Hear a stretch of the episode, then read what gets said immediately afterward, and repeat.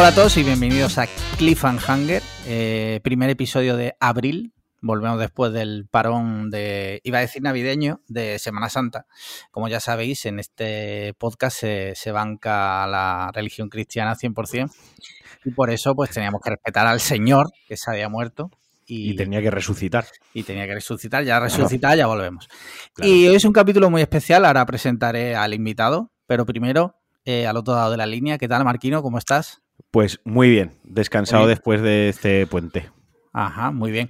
Y bueno, el invitado no es otro que José, o bueno, eh, en, internet se le conoce como Creator. Yo digo Creator en mi, en mi mente, cuando pronuncio su nombre digo Creator. Yo también. Eh, sí. No sé si prefieres Creator Ah, no, da igual. Es como lo del nombre, ¿eh? porque justo antes, antes, íbamos a grabar ahora y me decías, ¿cómo te presento? digo, pues yo qué sé, como José, Josep, Josep María, no sé, es igual. Todo, vale. hay que presentarlo como el primer español que jugó a videojuegos. Exacto, eso es lo importante. Eso es lo importante que, de hecho, él, eh, bueno, ahora que se presentará, pero fue el, el, primer español que jugó a un videojuego cuando llegó a España, el, primer barco con el primer cartucho. Él fue el primero que lo jugó, el juego de ET de Atari. Sí, sí, sí. Eh, un gran juego, un gran juego. sí. Muy bueno. Y bueno, me gustaría que se presentase él. Después de todo, ¿quién eres? ¿Quién es eh, Josep María Sempere? Pues el, la bio que tenga, creo que es bastante buena la, la bio que tengo puesta en, Twitter y en redes sociales, que es escribo sobre videojuegos, veo muchas películas y tengo muchas opiniones. Creo que eso lo define, lo define bastante bien. Pero bueno, para quien no me conozca, pues eh, me dedico a la prensa del videojuego fui uno de los fundadores y trabajo en, Eurogamer España, que es la, versión española de uno de los portales más, más grandes del mundo del videojuego. Sí. Y básicamente hago eso. Soy crítico de videojuegos. Lo de, lo de periodista no, porque no me gusta decir que soy periodista porque no lo soy, porque no he estudiado periodismo. Así que como señor que escribe de, videojuegos y se mete en líos en Twitter. me, gusta, me gusta mucho la, la diferencia que haces entre el crítico y el periodista porque muchas veces como que se entremezcla, ¿no? Y mm. se difumina y no queda claro. O sea, una persona que sea periodista no tiene por qué ser crítica, simplemente informar, divulgar e investigar bien acerca de un tema. Y todo lo contrario, el que sea crítico, tú puedes haber estudiado patatas y, mm. oye, pues tú tienes un buen criterio, la gente confía en él, la gente te escucha mm, y, y, se fía de él, por así decirlo, o simplemente quiere saber lo que opinas tú porque es un referente en este caso dentro de los videojuegos. Entonces, hay veces que no se tiene que entremezclar. Sí, sí, no, estoy de acuerdo. Yo sobre todo lo digo siempre por mí, porque es que es como un demérito para la gente que sí ha estudiado periodismo, ¿sabes? Es como cuando me dicen periodistas, como no, no, no, yo no he hecho... Sobre todo porque eso.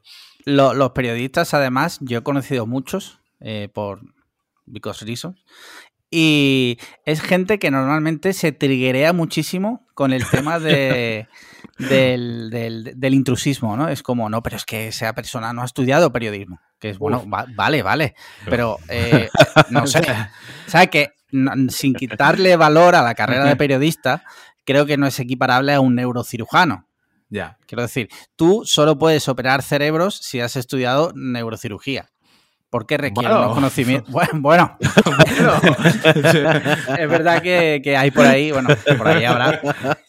Pero en la teoría, quiero decir, ¿no? Y periodismo es verdad que si lo estudias, pues bien, pero si no, yo creo que se podría ejercer el periodismo, ¿no? El, periodismo mm. no se hace, hay que hacerlo. Hombre, el, el, trigger bestia, yo siempre digo que es el de los informáticos. El de los ingenieros informáticos es el que me parece bestia, bestia, ¿verdad? Porque, porque yo he trabajado, antes de trabajar, de hecho, de, yo trabajaba de, de, diseñador gráfico, pero llevaba también temas de, de redes y de cosas de programación en una empresa.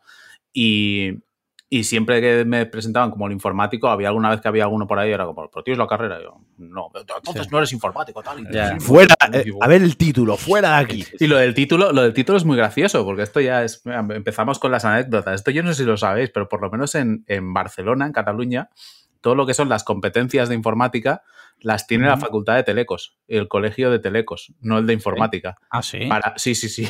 O sea, es bastante. Hay como ahí una pelea, una pelea fuerte. Esto lo sé porque tenía un amigo que es teleco y mi hermano es informático y estaban peleados por eso siempre. Era sí, sí, tú eres informático, pero al final el que firma el papel soy yo. como la, la horda o los, de, los de la alianza, ¿no?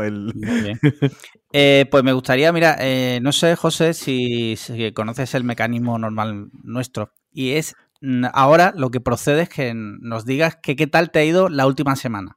Hmm. Solo y exclusivamente la última semana. De Más allá de eso.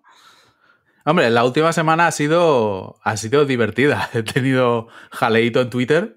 Sí. Eh, porque salió una. O sea, había el, 1 de abril, que es como el 28 de diciembre. Sí, el, día, es el día de las bromas, pero es el Día de los Inocentes a nivel internacional. Y entonces hubo una, una cuenta de Twitter que se hizo pasar porque era la oficial de Halo y dijo, hemos retrasado el juego el año que viene. Y lo retuiteé en plan rollo como, ah, lol.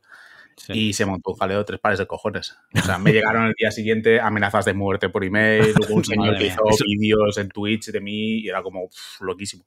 Loquísimo. O sea, te amenazan, o sea, te amenazan, literalmente te amenazan de muerte por email. Sí, sí, sí. O sea, la, prensa del videojuego es muy divertida. la prensa del videojuego es, Ahora, ahora nos, contará, nos contarás anécdotas porque yo desde fuera, ¿no? Eh, muchas veces veo movidas de gente claramente mal. O sea, que están mal y paga sus frustraciones con los que están ahí informando. Mi hijo, mi hijo está bien. No, señora, su hijo ha mandado un email de amenaza de muerte por un retweet de Halo. Que... Sí, sí. Pues esto, esto, es un poco el pan de cada día, ¿eh? O sea, esto te lo puedo contar yo como te lo puede contar cualquiera que, que trabaje en el medio, que las pasamos, lo pasamos guay. Al final te acabas haciendo alguna coraza recibiendo mierda de esta. Claro, yo llevo trabajando en esto, no sé, 13 años me parece ya. No, más, de hecho, más. O sea, Eurogamer son 13 años, pero ya hacía cosas antes. Sí, ya está. Pues imagínate, ya estoy. Estás completando tu metamorfosis a Bruno. Cada vez os sí, sí, sí, cada día me parezco más a Bruno Sol. Lo mejor, ¿eh? También te digo, es la mejor metamorfosis. Sí, claro, no, no, sí. Pero, pero, sí, sí. Muy bien, muy bien, me alegro. Aparte de esto, bien, quiero decir, ha sido Semana Santa, ha sido una Semana Santa pocha. Sí. Por, por, no sé, pasan cosas. Hay como una situación en el ambiente extraña, no sabemos muy bien qué es, que que hace que las cosas estén raras, pero. No, pero aparte de eso, bien. ¿Has comido torrijas? Eh, no. Ah.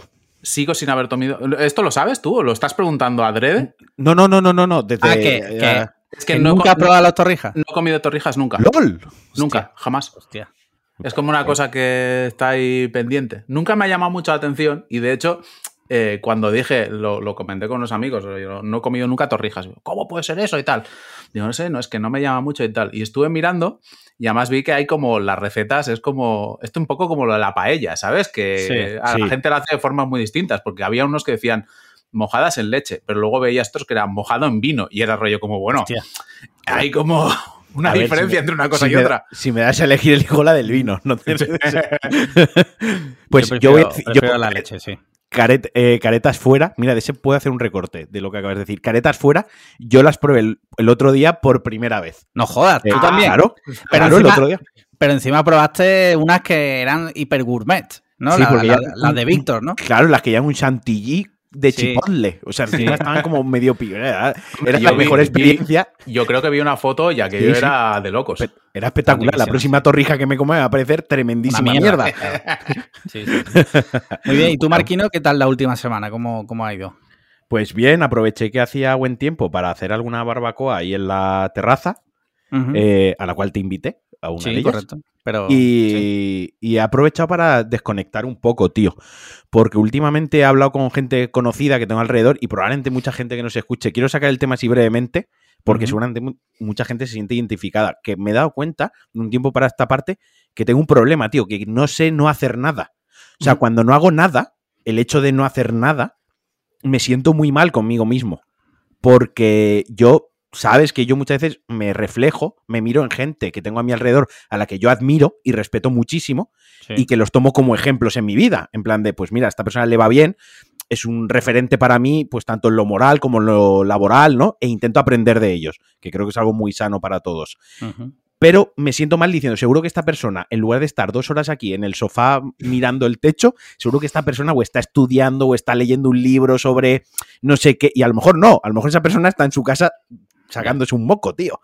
Y estoy aprendiendo a perder el tiempo a sentarme a jugar a la Play como hacía antes, a decir, mira, voy a echar tres horas en la Play y me da igual todo, ¿no? Y lo que tenga que hacer, bueno, mañana busco un rato y, me organizo de otra manera. Hay un, hay un truco para, combatir eso, que no sé si te lo dije el otro día, es que tus referentes sean gente tipo yo, o sea, que, sean basura. Entonces, siempre, siempre te vas a sentir bien, porque vas a decir, hostia, podría ser peor. Yo muchas veces esa conversación la, la he tenido con, con mi mujer y, yo digo, tío, no, porque hay que trabajar, porque tal, hay que rendir, tal. Y a lo mejor yo soy muy de perder el tiempo. Y a lo mejor ella me decía, eh, sí, todo lo que tú quieras, pero ¿tú crees que Casey Neistat estaría tres horas mirando el TikTok tumbado en el sofá? Y digo, vale. Eh, Demoledor. pues eso lo veo, ¿eh? Yo lo veo. A Casey Neistat tres horas sentado en el sofá mirando el TikTok, ¿eh? Hombre, eh, él vende una imagen de ser una persona como súper productiva y tal, pero hombre, tiene que tener su desfogue. es que si no, el, cerebro rompe. Claro. Y luego pasan cosas como las de Elon Musk, que, que, se, vuelve loco. Y, y, empieza a decir tonterías en Twitter y cosas de eso. Sí. Muy bien, pues yo, aunque nadie me haya preguntado, mi semana ha ido normal. Eh, tuve vacaciones, pero prácticamente todos los días de vacaciones tuve que hacer cosas de trabajo, pero dentro de lo que cabe, aún así pude descansar y aproveché, vi pelis y bueno, ahora hablaremos de todo eso.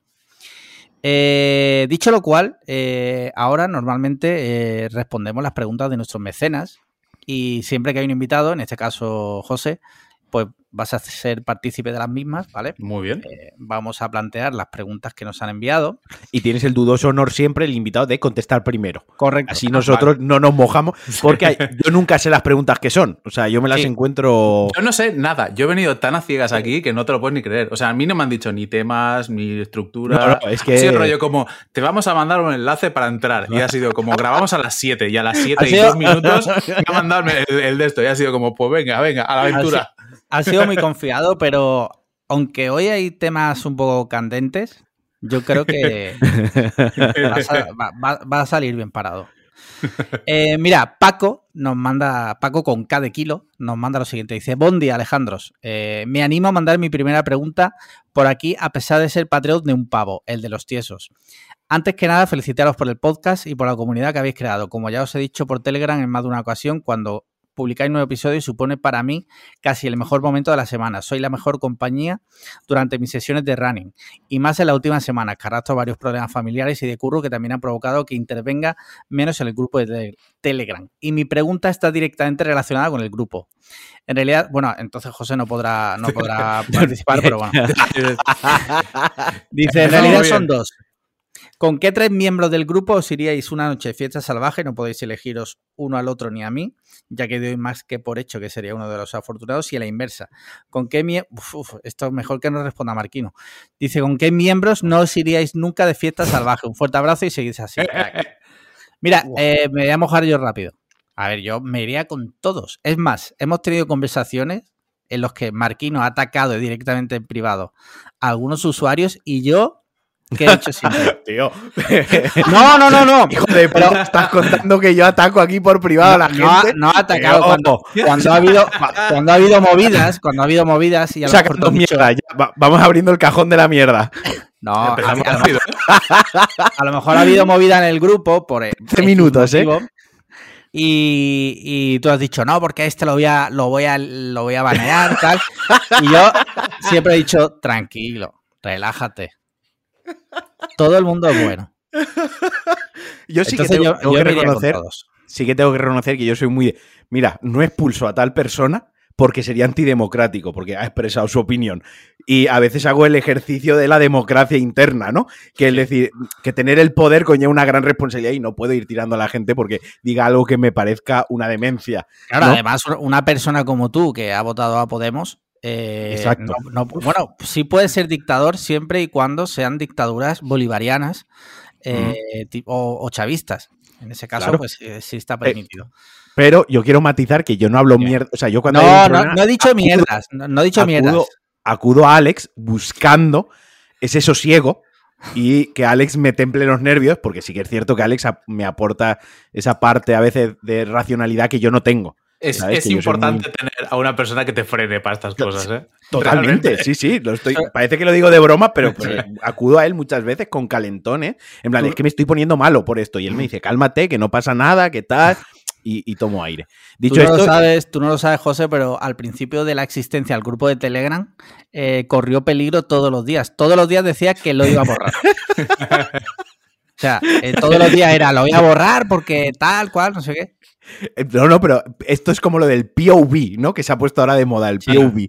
POV, has creado un grupo de Telegram que se ha descontrolado y eres el responsable. Y hay noches que me despierto a las hora de la mañana aterrado, en plan de, he creado un monstruo y esto salió de mis manos. Te, voy, te voy a decir una anécdota. A nosotros nos han dicho, en Eurogamer nos han dicho muchas veces, eh, montad un grupo de Discord, que viene a ser un poco lo mismo. Y siempre hemos dicho que no, porque es rollo como, es que eso es incontrolable. O sea, que ahí se puede armar un follón de tres pares de nariz, quita, quita, no queremos ese problema. Sobre todo porque vosotros tenéis que tener una comunidad grandísima y o, metéis muchos moderadores o el, día, el día 3 es automáticamente fascismo. No, el, minuto 3. Es, el minuto 3. todas las comunidades tienden al fascismo. Es, que al, minuto 3 está en el programa de Ana Rosa, en plan, eh, la comunidad de videojuegos, ya vinculándolo todo, ¿sabes? Sí. Mira, siguiente pregunta, Alberto Roque, está muy interesante. Eh, plantea lo siguiente, dice, muy buenas, no sé si habéis hablado ya de este tema, pero ¿qué opináis de toda la burbuja de, las criptomonedas y su consumo energético? ¿Gasta más minar un Bitcoin o Marquino secándose post ducha? dice, yo no sé si la criptomoneda es una buena inversión, pero el podcast de Clickhanger sí que lo es. tema muy interesante. No sé, José, eh, ¿qué, posición de las criptomonedas? Pues tengo una posición un poco de no mojarme mucho, porque empiezo a notar que estoy mayor y que hay cosas que no entiendo. Entonces, cuando han salido sobre todo el tema de los, de los tokens no fungibles, con todo el tema del arte y toda la historia, ha sido un poco como, hostia, no te mojes mucho porque no estás entendiendo muy bien la movida. Y es como, hay muchos pros, hay muchos contras. Em, en la pregunta se mencionaba específicamente todo el tema del consumo energético. Sí. Eh, es lógico que ahí hay un problema. O sea, todo el tema del minado es a ese, CO2. A ese mm. respecto, ya acaba de salir una noticia que ya el, minado de Bitcoin, creo que es, ya consume más energía que todo el país de Suecia, creo que era. Y estamos hablando de ya. Y que Suecia no es un país que deba consumir poca energía, precisamente. Con el frío y tal, allí tiene que. Mm, entonces, es como complicado. Yo es como todo, le veo ventajas y le veo desventajas. A día de hoy, mi sensación es un poco la de que es un poco burbuja y que también tengo la sensación de que uno de las, una de las grandes ventajas o uno de los, de los, grandes puntos a favor que dice la mayoría de gente que está metida en el tema o que sigue el tema de las criptomonedas o que quiere que se implanten las criptomonedas es la de mm, con esto no estamos sujetos al control de los bancos, etcétera y tal. Eh, como cínico que soy, eh, mi visión es porque me decían, dentro de cinco años vas a tener tus ahorros en criptomonedas. Y yo decía, no, ni de coña. O sea, en cinco, o sea, igual en 20, quizás, pero en cinco, ni de coña. Queda mucho viejo todavía que si no sabe utilizar la visa o no puede pagar por Bizum, mm, dile tú que las criptomonedas. Pero aparte de eso, es el tema de que, es, eh, de que no hay una. O sea, está más o menos regulado porque se tiene que regir por ciertas regulaciones cuando lo pasas a otra moneda, etcétera. Pero en el fondo no hay un ente controlando. Y los, poderes o los bancos, los gobiernos y tal, que son los que gobiernan y tienen control de la economía, no van a dejar que esto siga adelante de esta manera. Entonces, yo creo que llegará un punto en el cual, si se ve que este es el, el sistema económico o la moneda que tiene que seguir funcionando en el futuro, sacarán un dólar virtual, un euro virtual, mm, llámalo como quieras, que lo gestionará un banco central. Pero, pero, joder, es que genera muchas preguntas, ya te digo, yo es lo de mojarse mucho, lo veo complicado para mí el problema está en, a modo de, mira, a modo de apuesta, digamos, a modo de que tengo 100 euros o 10 euros al mes, que mm. en lugar de echarlos en la primitiva o echarlos en la quiniela, por ejemplo, y no se malinterprete, que no quiero hacer aquí apología de que la peña juegue a estas cosas. A modo de, pues oye, pues hecho la quiniela con amigos, hecho la bonoloto o lo que sea. Tienes 10 euros al mes, pues los metes en cripto, que pueden subir, que pueden bajar, te puede llevar una alegría, pero a modo de tus ahorros, tío. O sea, que tus ahorros mm. dependan de que si Elon Musk, por poner un ejemplo, que es el más, el que más tenemos todos en mente, Elon Musk hoy se ha fumado tremendo canuto, tremendo mm, cigarro en la risa, y mm. pongo un tweet que ponga, jaja, Bitcoin, ah, ajá, Bitcoin, y entonces eres rico. Pero a lo mejor mañana dice, fuck Bitcoin, y has perdido todos tus ahorros. Lo siento, los mercados regulados tienen sus cosas buenas y sus cosas malas, como todo. Pero una de las cosas buenas del mercado regulado es que un ser humano individual, que no nos olvidemos que una persona de carne y hueso, igual que los tres que estamos aquí grabando, mm. puede hacer perder los ahorros a muchísima gente o puede hacer rica a muchísima gente por poner un tweet que ya está, que ni siquiera es una conferencia o ni siquiera está hablando delante del Banco Central Europeo o de la Comisión Norteamericana. Es un tweet desde el sofá de su casa. ¿Sabes? Que a lo mejor se ha bebido mm. tres pacharanes con Coca-Cola y está a la risa y que puede hacer perder los ahorros o te puede hacer rico, a mí personalmente me genera mucha inseguridad. Mm. Dicho esto, hay una parte del blockchain, de las criptomonedas, que me mola, que es la parte económica, tecnología y el futuro, el paradigma, el cambio, lo que plantea de cara a 20 años, como dice Sempere, eso me parece muy interesante. Pero a día de hoy me parece que es algo arriesgado apostar tus ahorros y tu trabajo duro día a día en las cripto. Otra cosa que me mm. diga que eres un, no una persona millonaria, pero una persona acaudalada que tiene 3, 4 millones anuales de ingresos de euros y oye, pues tienes ahí pues como, 100.000, como tú y yo. como tú y yo, exacto, tus 100.000, 40.000 euros para jugar entre comillas con ellos y oye, pues los vas metiendo a las cripto y, y te crees ahí el lobo de Wall Street. Ok, pero la realidad es que la mayoría de los mortales esto pues nos pilla un poco pues al juego de la gallina ciega y a ver si nos da dinero, si no nos da dinero y a ver cómo puede salir.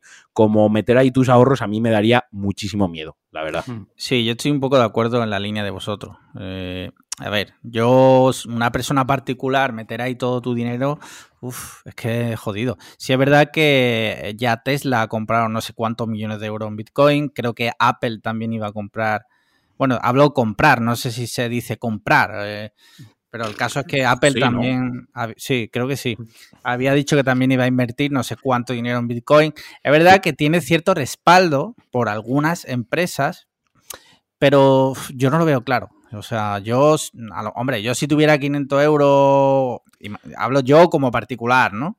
Y los metes ahí, 500 euros que no te importe perder, pero que a lo mejor dicen dos meses he doblado el dinero, pues mm. mira, pero que no te importe perderlo, ¿sabes? Porque si no, eh, tienes un problema. Hay una cosa que a mí me ha hecho gracia hoy, que iba por un centro comercial y he visto una máquina expendedora de Bitcoin. Ah, sí, lo he visto, sí. Y claro, a mí me haya, el paradigma de esto no está controlado, es como la economía del futuro que no está sometida a controles del gobierno, ni a controles de bancos, ni tal. Y al final, en, uno de los mayores iconos del capitalismo, que es un puto centro comercial, me pones una máquina expendedora ahí. Entonces, lo siento, me ha parecido ciertamente irónico en mi cabeza mi cabeza ha cortocircuitado un poco, porque al final esa máquina expendedora ha ido una persona, la ha puesto, está ahí a la vista de todo el mundo, pasan por delante, ¿sabes? Una empresa, no sé, quiero decir, me ha, resultado algo irónico o, mm. chocante un poco. Yo, más allá de hace, hace años vi una máquina de esa en un centro comercial de, Torre del Mar, ¿sabes? Que es el último sitio donde tú te, imaginarías hay una puta máquina de Bitcoin. Y, y, por entonces, por entonces yo no tenía muy claro lo que era el Bitcoin y ya me llamó bastante la atención. Digo, pero ¿y esto aquí? ¿Quién va a comprar aquí? Hay alguien, seguro que hay alguien a día de hoy en Torre del Mar tremendamente rica gracias a esa máquina. Que compró en su día. Y a lo mejor ni se acuerda que tiene por ahí el, ticket de, que compró 7 bitcoins por hacer por los loles. lo, jodido sería como las noticias estas que sale de vez en cuando del señor que tenía que tiene 250 millones de dólares en bitcoins, pero lo tiene en un pendrive y no se acuerda el password, ¿sabes? que también tiene nosotros, nosotros, tenemos un amigo que no tiene 200 millones, eh, pero que ha perdido la perdió hace años la contraseña y de la wallet y demás, y, tiene algo de Bitcoin, algo de dinero ahí, no lo puede recuperar. Sí. A ver, tiene cientos de euros, que no es que sea mucho, pero aún así, jode, jode. O sea, es que, te sientes tonto. Me imagino que yo me sentiría muy tonto, en plan de, ¿cómo podido perder? De, de estas historias, mi favorita era la del señor que tiró por accidente el disco duro. ¿Esta la leísteis? Era un señor, no sé si Inglaterra o Irlanda o algo así, tiró el disco duro y dentro tenía, en plan, rollo como 200 millones de, euros en bitcoins o algo así. y entonces el tío, con sus dos cojones, se fue al ayuntamiento y le dijo, oye, mira, quiero que mm, empecéis a buscar en el, en el, en el basurero esto. Este y dice, y hay que buscarlo. Y le dice, oye, pero es que esto es una operación que puede costar no sé cuántos millones de euros. Y dice, pues, pues ya está. Vamos a 50-50, ¿sabes? Si aparece el disco duro, vosotros quedáis 100. Los... Y era rollo como, madre mía. Pero es que es eso, una cosa que no está regulada, pues es el peligro que tiene. Aunque lo de la regulación también mm, puede ser así. Porque eh, hay aquí lo del tema Reddit con la bolsa que hubo en enero, que también tuvo tela. Pero bueno. Yo desde aquí el único consejo que os doy para que no se os olvide la contraseña del wallet es que pongáis siempre la misma. 1, 2, 3, 4 Y así no se os olvida. y si se os olvida, probáis con esa y funciona. Yo iba a dar otro consejo que es, es que nos la den a nosotros. También. Y, nosotros nos la guardamos. Nosotros guardamos la contraseña. No me parece gratis, además. También buena esa. Dice, mira, José Mateo Bustamante eh, dice lo siguiente, esta, esta de la de siempre, que ya sabéis. de, peleas. Esta le va a gustar a, a Sí. Dice, hola tentaciones, ¿contra quién preferiríais pelear? contra una cofradía entera, pero uno por uno, sin tiempo para descansar entre una pelea y otra, o contra Echenique y después Conor McGregor. Ojo. Ojo. Una cofradía, son mucha gente. Pero por el... Claro. Pero es que además es mucha gente, pero pero que tampoco son flojos, ¿eh? Que tienen que levantar la historia esa, que están acostumbrados al dolor porque se dan los latigazos. Ojo, ¿eh? Que esta gente no. Y que pueden ir descalzos, pueden tener ahí un pie de Y ojo, como, vayan con las velas y con los cirios. Ojo, pueden tener armas. Entonces, lo que pasa, en el otro lado está Conor McGregor, claro, Echenique no, pero Conor McGregor. Echenique no. Hostia, eh, esta es complicada, ¿eh? Hay que, hay que mojarse, tienes que, Hay que mojarse. Uf. Lo que no sé es la, cofradía, ¿cuánta gente es? Eso. Eh, échale, 100 personas. Joder. Échale 100 personas. Eh, pues nada, yo me quedo la, la de Chenique y Conor McGregor. ¿eh? Te la juegas. vas, a, pillar igualmente. El, mal menor, el mal menor. estamos hablando de que son 100 y que no hay descanso, tienes que ir uno detrás de otro. y, estamos además quedando con que tampoco son tíos flojos, probablemente. Y, que nosotros tampoco que seamos la gente más atlética del mundo. Claro, claro. Con, el otro, con la otra opción, al menos sabes que a uno la hostia seguro. Sí. Al 50% del segundo grupo lo revienta rápido. Claro. Pues además, otro punto que no podemos perder en perspectiva. En el primer grupo, a lo mejor te toca el 33, que tú estás reventado ya, ¿no? Sí. Y el 33 te hostia, pero te mete muchas hostias y sufre. Pero McGregor te va a pegar una hostia y te vas a ir a dormir. Mm. O sea, de una hostia te vas a ir a dormir. Y a lo mejor si tú tienes un buen día, le, puedes a Conor McGregor. Tú, eh, quiero decir, tú en tu mejor día, tú en tu mejor día y él en su peor día. A lo mejor tienes suerte. No, bueno, sí, a lo mejor si cojo a Echenique y se lo lanzo encima lo despisto, no te jode. No, no, no, no, no. Toma, cógeme esto. Y, mientras lo va a coger le meto. No, ¿sabes? No, no, no. Bueno, entonces estamos de acuerdo que el mal menor. el mal menor. Eh, posibilidades altísimas de perder, ¿no? Vale. Sí, en cualquiera de las dos. Sí.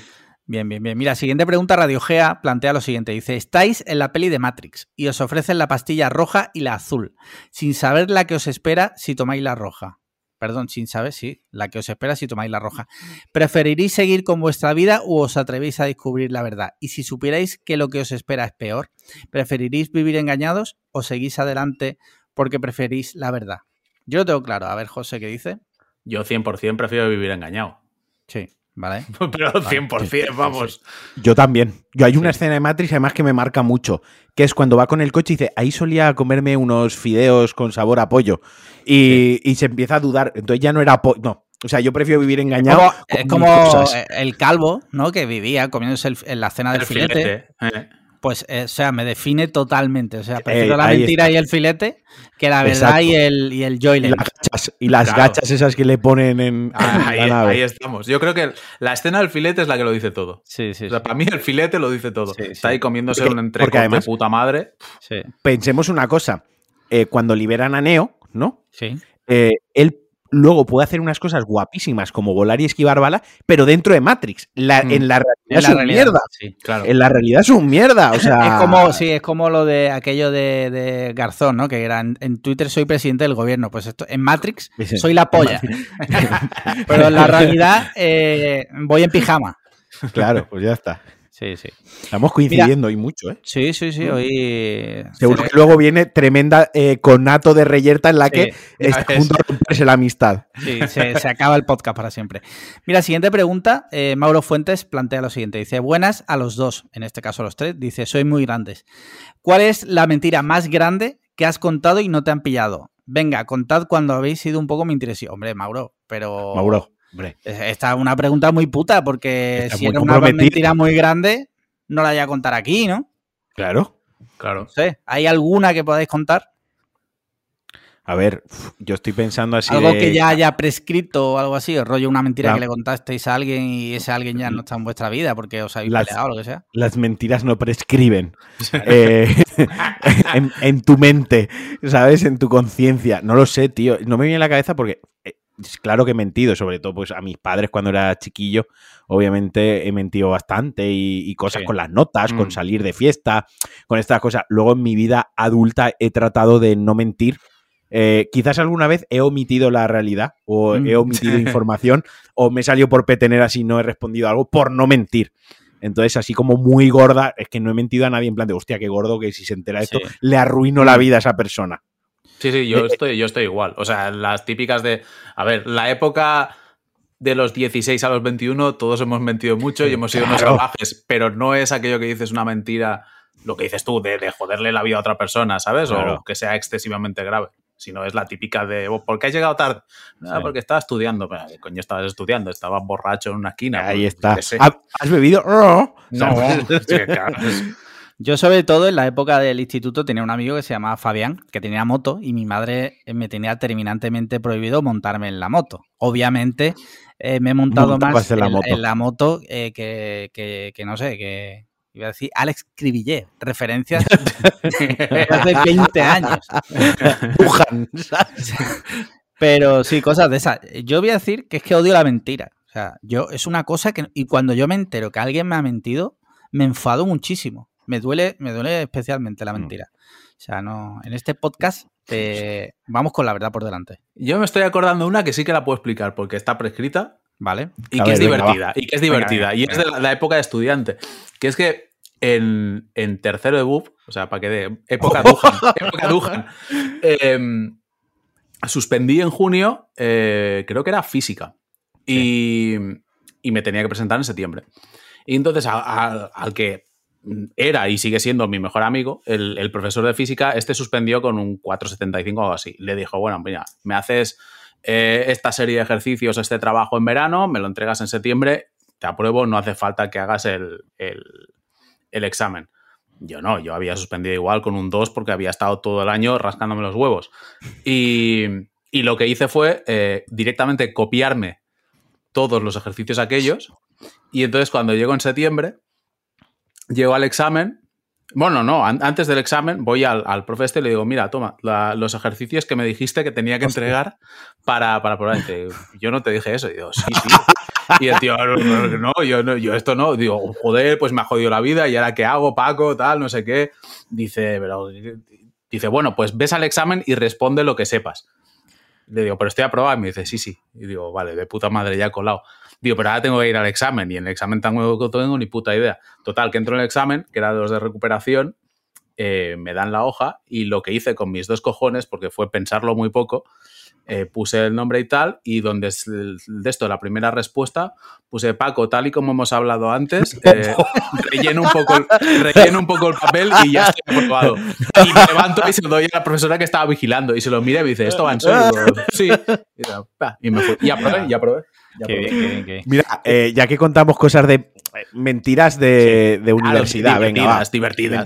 Eh, yo, yo de vez en cuando me hacía chuletas, ¿vale? Vamos a entender las chuletas como una mentira. Venga, va, por darle un poco de. Pero te digo una cosa: no le mientes al profesor, te mientes a ti. Mientes a, ti mismo. sí. Pero, pero si no te pasa lo que me pasó a mí, que yo hice un examen Historia de la Economía Valenciana. eso, eso existe. Eso existe y la tengo aprobada con sobresaliente en la recuperación, porque ahora viene la historia. Total, que yo, eso era de, un, bueno, era la Biblia, era echar mucho, mucho texto, era esa asignatura, ¿no? Entonces yo me preparé unas, yo era un crack, tengo chuletas por ahí guardadas, algún día en algún directo las sacaré porque tengo muchas guardadas, y, las tenía plastificadas, tal, las tenía con... bueno, plan la hostia. Un plan pro. Total, que hago el examen lleno ahí tres folios por delante y por detrás, le cuento ahí la historia hasta del rey Don Jaime, se lo cuento todo. Y entrego el examen y yo pues me voy súper contento en plan de, Buah, puto amo, he sacado. Además yo me hacía chuletas no para sacar un 10, para sacar un 7, un 8, para que no se notase. Digo, esta es la mía, ya verás qué bien. Y de repente cuando publican, en, por lo menos en mi facultad, nos publican las notas en un tablón, que todo el mundo podía ver la nota que habías. Ahora me imagino que irá por rollo de aula virtual. Sí, y esa ley orgánica de protección de datos. Pero en mi época era una lista y te reías del que tenías al lado de, ah, pringado, ¿no? Total, que llego yo y pone cero. Y yo, esto es un error. Y yo me voy a la revisión del examen, que ahí las revisiones de examen en la universidad son una de las mayores curas de humildad y baños de realidad que te llevas para toda la vida. Porque si el profesor no te quiere aprobar, no te va a aprobar, por mucho que vayas a... Tú vas a ir creyéndote el más listo con veintipico años y el profesor te dice, mamá polla. Total, que llego allí y yo entro, eh, por favor, querría ver mi examen porque tal un cero, ¿cómo puede ser? Y el profesor coge y se ríe. Tal y como me ve, se ríe. Dice, hombre, Alejandro, el tuyo lo tengo aquí a un lado. Y lo coge y me dice, toma, y me da el examen con la chuleta grapada. Y es que me había dejado la chuleta cuando entregué el examen, me la, me la, había, dejado entre los folios. Y me lo devolvió con la chuletita grapada arriba. Vi el examen y dije, pues mira, pues sí, pues es un cero, pero por lo menos estaba bien redactado el examen. No, no, redactado estaba bien. Por, el nombre te tendría que dar por lo menos medio punto, ¿no? Me dijo, me dijo, no, no, si, si la capacidad de sintetizar y lo bien que lo ha redactado luego está muy bien. Ahora, si eso me lo pone ya en un examen, te pongo una notaza. Así que me tocó estudiármelo y saqué notaza, pero ya he estudiado. Pero sí, esa fue. Lo de, las, lo de las chuletas es un arte perdido, ¿eh? Yo ayer precisamente entrevistaban a alguien por la tele que era profesora y decía, porque la gente se pone los cascos, claro, los, los AirPods y tal, y le dictan.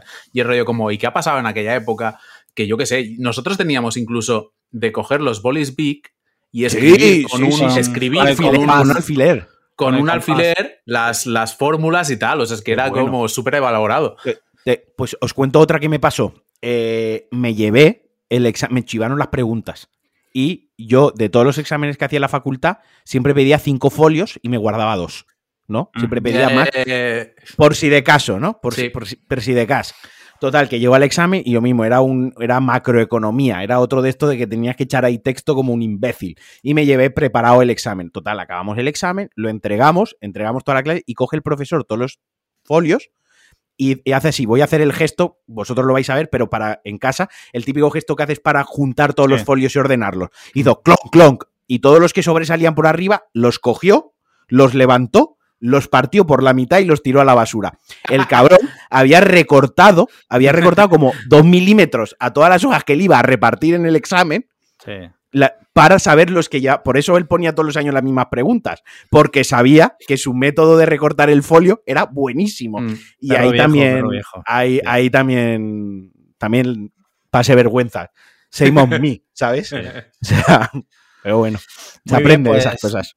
Después de estas mentirijillas, eh, vamos con la siguiente pregunta. Rubén Martínez plantea lo siguiente. Dice, hola chicos, hacía tiempo que ya nos hacía una pregunta y es que voy saturado de trabajo, pero sigo escuchando vuestro podcast sin lugar a dudas y sigo colaborando en vuestro proyecto como desde el principio. Así que seguid así y mucha suerte. Bueno, muchas gracias Rubén. Dice la pregunta la siguiente. ¿Cuál es la combinación más rara que habéis hecho y habéis probado de comida? Por mi parte, muchas, como por ejemplo mojar cuétaras en colacao. Bueno, eso es bastante normal. ¿no? Chucar una cuétara en colacao, eso. ¿Qué, tiene de raro? Sí, sí, igual. Eh... O sea, quiero decir, es que esto yo hago yo cada mañana. es como. Ojo, pero la que viene ahora es buena. Dice: O gazpacho andaluz con leis campesinas troceadas y mucha pimienta. Un abrazo, chicos. Bueno, ahí eso. Bueno, ahí Eso te lo ponen en el diverso y tú pagas 40 pavos. Sí, pero también te digo. También es verdad. No sé ¿Qué se os ocurre? Yo tengo uno, yo tengo una de mis favoritas. Yo no soy, yo no soy muy de, mezclas de estas raras, ¿eh? ahora que lo pienso. Lo que me gusta mucho, hay una que me gusta mucho, que es la Coca-Cola con echándole una bola de helado de vainilla. Ah, eso es Dios, eso está sí, riquísimo. Eso es un float. No sé cómo lo llaman, lo, aprendí de los americanos hace un montón de años y está, está bastante bueno. Ellos lo, suelen, lo, suelen, hacer con root beer y lo que mm. pasa aquí, como no hay root beer, pues... En el beach durante una época lo tenían también. Sí, lo que sí, o sea, no es mía, pero sí que tengo un, tío que era del colegio, que este lo que desayunaba era increíble. Me parece la mezcla más rara. Desayunaba colacao, pero en vez de echarle cereales o galleta o lo que sea, le echaba pipas. ¡Uh! Pipas, churruca. Y era yo como... ¿Pero por qué? La pero que además fue de puta ni siquiera eran peladas, ¿eh? Que eran con... Con, la, corfa. con la cáscara. Y era como el desayuno más raro del mundo, ¿sabes? Eh, a mí esa me parece extremadamente rara. Pero, pero no, yo de mezclas raras no soy. Yo tenía dos. Una era eh, mi sándwich de nocilla con anchoas, que me flipaba. y, y, la otra que era echarle ketchup a los fideos. Me bebía el caldo y cuando se quedaban los fideos secos le echaba ketchup por encima. Hostia, tío. O sea, eso... Yo la, cosa más así, una vez mi, madre eh, hizo croquetas de estas de palitos de cangrejo. No, no sé por qué le dio por ahí. pero es que yo lo mejoré con salsa de yogur que tenía. y me comí las, eh, las croquetas de, de palitos de cangrejo con salsa y te juro que todavía tengo en el cerebro, metido ahí en el ADN ya, aquel sabor que sé que em, muy posiblemente no volveré a conseguir. Es, como tu madre, tu madre se propuso hacer las peores croquetas y tú le dijiste, hold my beer. O sea, yo puedo, hacer esto todavía peor, ¿sabes? Y yo tampoco soy de mezcla rara, ¿eh? eh Tremenda cagada pistola pegarías luego, también te digo. Seguramente, sí, sí, sí. Tampoco soy de mezcla rara porque muchas veces me da pena eh, desperdiciar el alimento mm. con una mezcla extraña. Esta no es rara. A ver, cuéntame. Esta no es rara, pero mucha gente la desconoce e invito a que la, prueben, aunque cada vez es más conocida, que es las papas de bolsa, pues unas rufles o... Quedan mejor con las que no tienen sabor, las que son extra crujientes, ¿no? Y una lata de mejillones por encima, una lata de berberechos ah, por encima, mm. porque se queda el aceite del mejillón o del berberecho y tal, y le da mm. una textura diferente. Hay gente que se escandaliza, pero yo animo a todos a que lo probéis, que está bastante rico. Esta es buena, esta es buena. Sí. Mira, última pregunta ya, que llevamos 40 minutos de pregunta. Eh, Adrián pregunta lo siguiente. Buenas, ¿Rafael o Rafaela? esa, es la pregunta. Rafaela Carrá, ¿no? Siempre. Hostia, sí. Yo prefiero a Rafael. Bueno, es que Rafael también, es que es muy difícil. Rafael. ¿A quién quieres más? ¿A papá o a mamá? ¿Sabes? Es un poco. Hostia. Rafael, el, el Morrissey español. pues yo diría que igual Rafael, ¿eh? Si me tengo que mojar, yo creo que Rafael. puede ser, sí. canciones de Rafael no sabemos todos, tío. Mm. Es una cosa que todo. Y además te alegras de cantarlas, de sabértelas. Mm. Una cosa Rafaela, que. de Rafaela, pues las típicas, ¿no? Pero tampoco. Tampoco. Sí, tienes razón, ah. tienes razón siempre. Nos estamos con, Rafael. Lo pues invitaremos al podcast algún día. Ya hemos terminado con, con las preguntas. Ya sabéis, patreon.com barra podcast cliffhanger. Y ahora vamos con temitas, temitas de actualidad. Temitas. temitas. No sé si estuvisteis atentos ayer a, Twitter, que, el titular es el siguiente. César Blue es caníbal. no sé si José sabe quién es César Blue. Es un personaje del que aquí hemos hablado muchas veces. Sí. Es un youtuber de comida. Yo me enteré de esto un poco ayer. Sí, es que, fue ayer. Yo descubrí a este señor y no sabía quién era. Que es, un señor, porque además es un señor mm, mayor. O sea, quiero decir, no es el típico youtuber de 20 años. Es un señor que tendrá sus 40 y pico. O sea, está peor que yo. Y más. Y, lo que el, rollo es que se ve que empezó. Corregidme si me equivoco, porque me he quedado un poco ahí. Yo pensaba que íbamos a ir con lo de la señora que era un señor. Ah, lo de la señorita Puri. Claro, yo pensaba que íbamos a ir por ahí, que me parece más harto todavía. pero bueno, lo de este también tiene tela. Ahora pasaremos al otro. al otro. El, señor este se ve que él compartía piso o algo así y el compañero de piso era caníbal. Eh, el compañero de piso, bueno, él, él, César Blue, le alquiló una habitación a, a un señor y este señor mató a su novia, la descuartizó y la metió en un congelador. Que tenía su habitación. Que tenía su habitación. Esa es la única relación que tenía César Blue con este evento. A ver, la única, está, lo la única, a ver, que lo tienes viviendo en tu casa, que está el congelador en tu casa. Eh, eh, creo, que, no compartían piso, ¿eh? O sea, ah, creo que era ah. inquilino suyo de un piso contiguo. estaba, yo pensando, rollo, como me parece un red flag importante que alquiles una habitación y metas un congelador, ¿sabes? Que rollo como. ¿Por qué? Creo que es que veo mucha Coca-Cola, ¿no? Y bueno, el caso es que alguien hizo un hilo en Foro Coche contando eso empezó, y, ya las cabezas, ya sabéis. Eh, además, creo que fue como por la noche y por la noche las cabezas mm. rinden de aquella manera. Y yo sé que me levanté por la mañana y el titular era César Blue es caníbal. Eh, durante el día pues se hizo la movida gordísima. Ibai, se hizo, eh, mm. Ibai ayudó a que pero, pero es verdad que Ibai luego le hizo una entrevista en su canal de Twitch donde lo pudo aclarar. Él, por lo visto, no se la ha tomado tampoco muy mal. Se la ha tomado más a o menos con Menos mal, porque también. Eh, a ver, el tema de esto, lo que yo quería tratar era el peligro que mm. tienen estas situaciones donde tú a lo mejor te acuestas y a la mañana siguiente tú te despiertas con que tú, de repente, porque un tío del foro coche o de donde sea, lo decide así, tú eres caníbal o eres pedrasta o... Joder. lo de caníbal tiene gracia, el otro no, pero... Eh, es muy heavy, ¿eh? Menos mal que, el hombre se la ha tomado con sentido del humor, pero. Y, menos mal, porque yo leí que este señor además estaba, había tenido problemas de depresión, ya que esto no acabe mal, ¿sabes? Todavía peor. Se le había muerto el padre hace dos semanas, el hombre estaba bastante alicaído y tal. Mm. Supongo que aquí se apela eh, y parece que no, pero igual el factor edad en este hombre y el factor madurez y experiencia de la vida le lleva a que donde otros youtubers, porque al final él es un youtuber independientemente de la edad, mm. a día de hoy por suerte ser youtuber no entiende ya de edades, eh, él otro youtuber de esto hubiese montado un escándalo, hubiese hecho un ridículo bochornoso pese a, hacer, pese a ser la víctima del, del, asunto y hubiese montado un espectáculo tristísimo. Y este hombre, pues como decís, pues no se lo ha tomado del todo a mal, ha sabido relativizar la situación y quizás eso se le ha dado, pues eso, ser un youtuber ya de más de 40 años con las cosas que tiene que tener más de 40 años mm. en la vida. Quiero decir que si esto le pasa sin ser youtuber y le pasa en su vida cotidiana, hubiese reaccionado probablemente de la misma manera. Hubiese sabido, pues, que se hizo la broma, que un colgado de foro coche, pues tampoco representativo, fue a la entrevista de Ibai, lo aclaró con sentido del humor y entendiendo un poco la situación y lo supo gestionar muy bien, donde otros igual en la misma situación hubiesen metido, hubiesen fallado, hubiesen mm. patinado. Y creo que eso... Pues, o no solo eso, sino que hubiera a lo mejor acabado de una forma bastante dramática.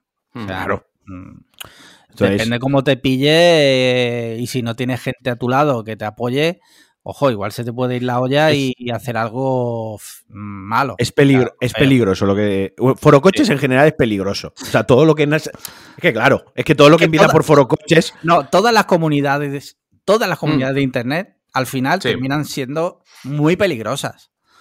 Y más a ese nivel de forocoche, de ese nivel de usuarios, donde es muy difícil. Eh, no me gustaría tampoco estar en la piel, no lo, no, lo excuso, pero no me gustaría estar en la piel de los responsables de forocoche, porque es que eso es ingobernable. O sea, mm. ese nivel de usuario es, es, lo que hablábamos al principio.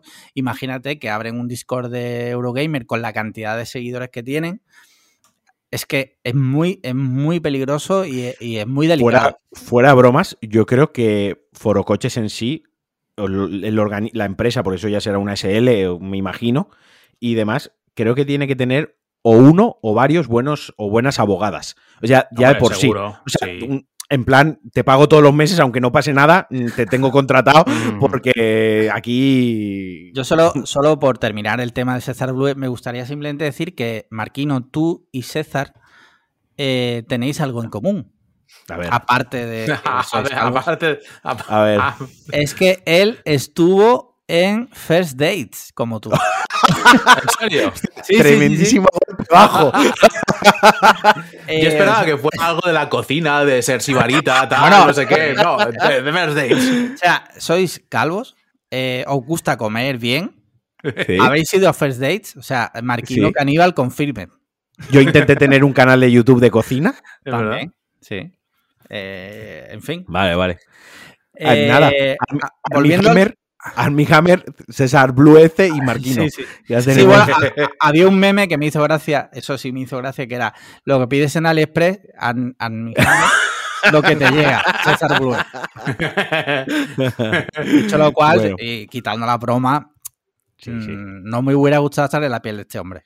La verdad. No, no sobre, no sobre todo porque, hablándolo un poco en serio dentro de la coña, pero el problema es, y es lo que pasa siempre con estas cosas que se hacen virales, que es rollo como, el error tiene 10.000 retweets, sí. la rectificación tiene 200. y entonces, este señor se lo ha tomado de buenas, pero para mucha gente es rollo como, este es un caníbal. Sí, sí, sí. Y, ya, ya, va a haber gente que va a decir, hostia, este es el, que era caníbal, ¿no? Y eso ya se va a quedar pasivo. Es como lo que le pasa a Alex. Para mucha gente, Alex es Rodolfo, ya de aquí en adelante. sí, sí. sí, sí, Mira, has nombrado tú, José, hace un momento eh, el tema de, una cosa que pasó también ayer en Twitter. Y es que eh, hay un usuario que se llama Señorita Puri, eh, que además eh, es un usuario que ha sacado libros, mm. tiene como, mm, no sé, cientos de miles de seguidores. O sea, hablamos de, de típico usuario de estos mm, hardcore, ¿no? Con bastante, bastante... un twistar, lo que sería un twistar. Sí, un se considera un twistar, Correcto. Y el caso es que eh, se ha descubierto que esta persona, que se llama señorita Puri, es un hombre. Es, un señor. No es Puri, es Paco. Es Paco. y evidentemente hay gente eh, ahora mismo enfadada. muy enfadada porque, claro, eh, en fin, Tú imagínate, habrá gente que la habrá tirado hasta la caña por DM, ¿sabes? había, había, un tuit de alguien que decía, cuidaros mucho lo que decís, a ver cuántos DMs de pollas puedo enseñar, ¿sabes? sí, sí, sí, sí. Mira, sí. Pero, pero la, historia, la historia es harta, ¿eh? Porque la movida es, claro, hay mucha gente quejándose porque resulta que mm, señorita Puri, a partir de ahora Paco, eh, Paco sacó montones de libros, aprovechando que tenía, pues eso, un mogollón de followers y que era un twister y tal, sacó un mogollón de libros en plan rollo como consejos sobre maternidad. Sí, sí, correcto. Cómo eh, ser la madre perfecta. Cómo ser la madre perfecta. Cómo sufren las mujeres, no sé qué. El, mejor de todos, que es em, eh, mis experiencias de mi vida como cajera. Cuando resulta que Paco es profesor de universidad, de un máster en, universidad privada. Claro, es un poco como. Es muy heavy. Es muy heavy, es muy heavy. Pero lo gracioso es que hay un vídeo de que le dieron en 2015, me parece, un premio de estos bitácoras y lo fue a recoger él en plan rollo como vengo de parte de señorita Puri. Para que no se sepa su identidad, ¿no? Claro, claro. Y entonces él está. Y le dicen, ¿y cómo te sentiste? Bueno, a ver, no es mío, pero claro, yo lo he notado como con mucha emoción. Tal. Es, muy bueno. El vídeo es buenísimo porque ves, el tío hace un, trabajo de vender la moto, está vendiendo el invent total. Entonces. Es como. ¿Es un psicópata o el mejor guionista de la historia? O sea.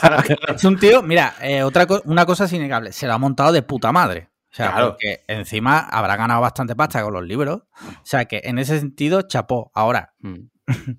coño, vaya cojonazo que tiene el tío. A ver, yo creo, yo por ponernos un poco serios, o sea, yo donde creo que está la línea, ¿no? O sea, en internet es lícito enfadarse porque alguien sea un perfil que pone a señorita Puri y sea un sea Paco pues no, para mí no es lícito enfadarse. Quiero decir, Internet es Internet, hay un avatar y bueno, pues la realidad que tú te creas en, Internet es una. Ahora bien, si ya me estáis comentando que ha sacado libros de maternidad. ese es el tema del libros de la mujer, la posición de la mujer respecto a X circunstancia de la sociedad mm. actual, obviamente. Bueno, no son libros tan, tan serios, o sea, no es que haga una tesis sobre pero, pero sí que puede haber mujeres o gente que, mujeres que estén a punto de ser madres, o que hayan sido madres, mm. o mujeres que... estén pasando un mal momento y se quieran apoyar en una lectura, pues oye, que le saque una sonrisa a la par, que empatizan con ella, y, y creo que ahí sí que se está jugando con algo que ya roza mm. eh, el, si no, la, si no la estafa, si no la estafa, la psicopatía. Correcto, ya es como, tío, eh, pudiendo sacar libros como señorita Puri de 10.000 chorradas, como lo de la experiencia de una cajera, que eso al final es como si alguien escribe un libro de experiencias de un detective, ¿no? Y mete ahí ficción. Vale, eso lo puedo entender como una parte, pero ya cuando estás metiéndote en consejos de maternidad, en ciertas historias, ahí ya me parece que estás pasando una línea. Es un tema peliagudo. Eh, a, ese, a ese respecto, no sé si sabéis, el usuario de de Twitter, Barbie Japuta, supongo que la conocéis. Sí. ¿Todavía sigue? Hace mucho que no sé nada de esta. Eh, sigue existiendo. Pues no sé si sabéis que durante mucho tiempo hubo una teoría que decía que, en realidad Barbie Japuta era eh, Ignacio Escolar. Por varias cosas, gente que había unido una serie de líneas, ¿no? Y decía, para que tú veas, ¿no? Y yo lo único que saco en claro es que no te fíes de alguien que no, no que no tenga su foto en Twitter, pero de la que no sepas absolutamente nada. ¿Sabes? Porque nosotros tres, por ejemplo, eh, podemos tener nuestro avatar o no, pero más o menos se sabe quién está detrás de ello, ¿no? Eh, José se sabe que, quién es eh, y... no, no, aquí los tres tenemos nuestro nombre y apellidos. Quiero decir que, vamos de cara, que si me quieren... Si una persona no tienes, no sabes exactamente quién es, sea, no tienes ni un indicio.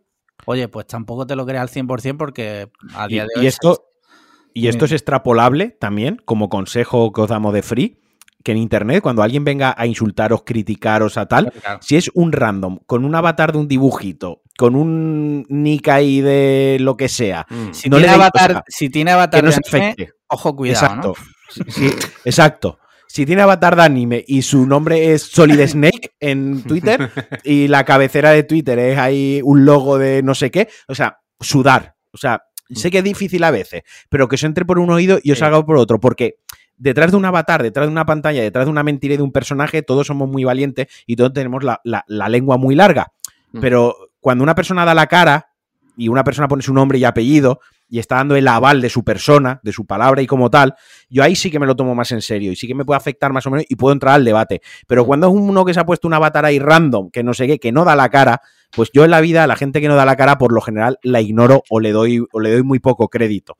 ¿no? Porque al mm. final, como he dicho muchas veces en el podcast, no ofende quien quiere, sino quien puede. Mm. Y ya os digo yo que un avatar random inventado con un no sé qué, que venga a decirme a mí gordo, calvo, maricón, pues mira, mm. por donde ha venido, se va, la puerta está ahí, señor, se lo, ha pasado bien, pues siga. Lo que pasa es que muchas veces eso es complicado, ¿no? Porque sé que es complicado, sé que es complicado, pero... ese día con el día malo. Sé que es complicado. Pero es verdad que como consejo está bien. Pero sé que es muy complicado. Esto es un poco. ¿Estás triste? No estés triste. No, sé que es complicado. Pero haced el ejercicio. La próxima vez que os pase, paraos un momento y dices, me voy a enfadar por un avatar de un dibujito animado con un nick de no sé qué. Mm. De vete tú a saber quién está ahí detrás. mira, adiós, ¿sabes? Y, ya está. Bueno, y Sempere eso lo sabrá mejor que nosotros porque lo, sufre eh, por mil probablemente, más que nosotros. Sí, al, final Es, 100% esa conclusión, la de decir, bueno, ¿qué, vas a hacer? ¿Me voy a preocupar de mis cosas o me voy a estar preocupando porque hay un señor que no sé quién es, que está en Córdoba, en el sótano de su madre, escribiendo, insultando? Pues, pues adiós. Paso, pues adiós. Sí. O sea que Córdoba cancelado.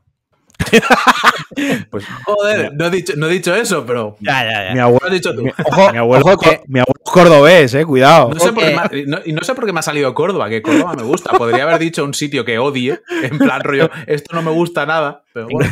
Córdoba, Córdoba nos ha dado dos de las mejores cosas que hay en, la gastronomía, que es eh, el salmorejo y el flamenquín. O sea, ojo desde aquí bancamos Córdoba. Lo que tengamos, el ejemplo siempre a seguir es Murcia. Si tú nunca fallas, tío, nunca puedes ofender a nadie. Esto es verdad. No, porque no puedes ofender a algo que no tiene nada que perder. Exacto, ahí está. Mira, eh, cambiamos radicalmente, vamos a hablar de un tema serio también. Eh, y es que, aunque es una noticia de hace una semana, creo que eh, es interesante. Y es que la policía, hace como una semana, tiró abajo una puerta para entrar en una fiesta ilegal. Bueno, mm. ese es el titular. La fiesta, es que claro, también lo de fiesta ilegal, lo que es ilegal es que estuviese reunida tanta gente. Sí, entonces esto ha generado muchísimo debate, eh, opiniones de todo tipo. Sí. Eh, incluso el gobierno se ha, se ha pronunciado al respecto. Pronunciado al respecto. Luego se ha sabido que, que el gobierno parece ser que no lleva razón. No sé cómo veis vosotros este tema. Eh, es un tema muy delicado. Yo tengo, yo tengo sentimientos, a pesar de tener una directriz clara, tengo algún sentimiento encontrado. Entre yo estoy igual. Yo tengo, ¿Eh? tengo 100% encontrados. ¿eh? O sea, yo por un lado, y he sido muy vocal con eso, o sea, la peña que está haciendo fiestas ilegales y que se está saltando las, las, restricciones y tal, es como sois unos hijos de puta, Ahí os tienen que caer todas las multas y tal. Ahí está. Pero, pero el, el hecho de que yo considere que no se tienen que hacer multas y que se tendrían que, buscar la manera de que no se hagan esas, esas, esas, fiestas, no justifica que acepte que pueda venir un policía y tirarte la puerta abajo sin una orden judicial. O sea, Ahí si una vulneración de un derecho básico. Claro, o sea, si, si ya empezamos en, en, este plan, porque claro, a mí yo siempre, con estas cosas, siempre rollo como... Es el, el dicho ese de eh, me decían que era no sé qué y no han pasado nada, me decían que era no sé cuánto, hasta no sé qué. Es abrir la puerta o tirar la puerta abajo, nunca mejor dicho, para que después vengan con otra cosa. Es rollo como ahora nos parecerá estupendo que tiren la puerta abajo porque es para eh, en un piso que están haciendo una fiesta ilegal y hay 20, porque pandemia, porque pandemia y tal. Pero es que igual dentro de dos semanas será por otra cosa y que terminará la pandemia y eso lo usarán de excusa para otra. Entonces, hay ciertas puertas que yo mm, prefiero no abrir por mucho que lo que está ocurriendo eh, me parezca mal, pero es que es lo que dice lo que dice Marquino, es rollo como es un derecho fundamental, no te lo puedes cargar así como así. Claro, a ver. El, gobierno, perdona, y por hacer ese inciso, el ministro dijo que es que era un piso turístico que se utilizaba para fiestas. Luego, por lo visto, se ha podido saber, se ha podido saber, se ha filtrado el contrato de alquiler y un contrato de alquiler de un año para una persona. Entonces, no es realmente un piso para fiesta. es una persona mm, que, verdad, que era hizo una fiesta, eso sí es verdad. Había reunida gente no conviviente y eso a día de hoy no es legal. No es legal. Pero, mira, vamos, vamos a matizar una cosa porque a estas alturas probablemente alguien ya se esté llevando las manos a la cabeza, que nos esté escuchando. Sí que es cierto que la policía, si, si tiene indicios de que dentro hay un eh, delito, claro. Puede tumbar el delito flagrante que esté ocurriendo vamos a poner, Y vamos a, poner, vamos a poner el ejemplo más claro y que no hay ninguna duda. Escucha los gritos de una mujer dentro del domicilio y escucha, me mata, me mata, o me voy a morir, o, o basta ya de pegar. No, y un vecino, incluso, porque esto vino por la llamada de un vecino, un vecino ya me dijo, oye, mira que a mi vecina le está pasando. La policía y puede tirar la puerta abajo, ¿vale? Está legitimizado. Y a mí hasta me parece bien en ese caso, ¿vale? Pero todo, como todas las leyes y como todos los supuestos, todo es interpretable y todo tiene un contexto.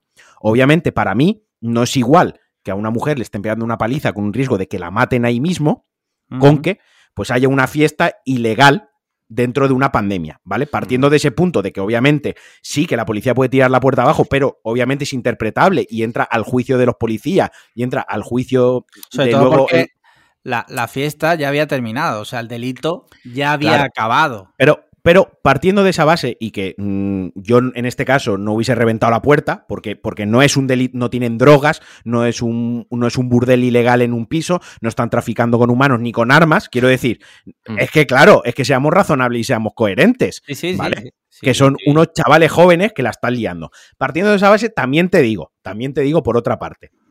Ahora pongamos una situación, tú eres el policía que lleva el ariete, ¿de acuerdo?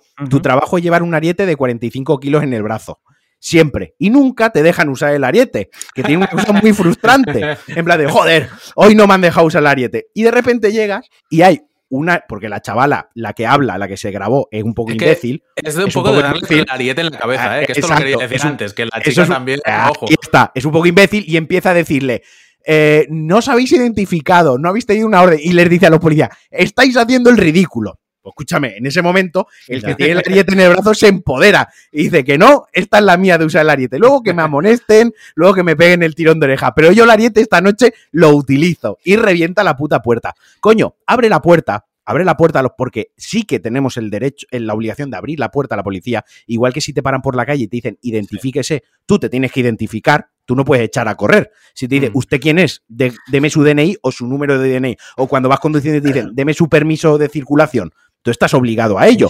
tú abres la puerta y tú le dices al señor, ¿qué pasa? No es que han llamado con una fiesta que no... De acuerdo, ya bajamos la música. ¿Podemos pasar? No, no pueden pasar a mi domicilio. Está. Y más si, denúncieme por el ruido. Grabando, claro. Denúncieme por el ruido. Que esa, la multita son 100 euros por el ruido, luego se recurre porque nadie ha sacado un medidor de decibelios, nadie ha mirado cuánto ruido había, nos hemos fiado del vecino, fin de la historia, ¿no? Y, se, y te ponen la boleta, tú la firmas, se van y tú te quedas dentro de tu casa.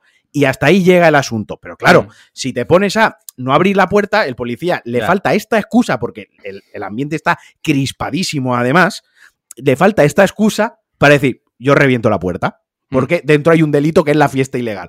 Coño, joder, que tengamos también un poco de picardía nosotros y sepamos nuestros derechos, al igual que nuestras obligaciones, y sepamos que si abrimos la puerta, ahí ya sí que no pueden entrar. Le estás Mm, entre comillas, desarmando al policía, porque tú abres la puerta y ahí sí que le dices, no entras.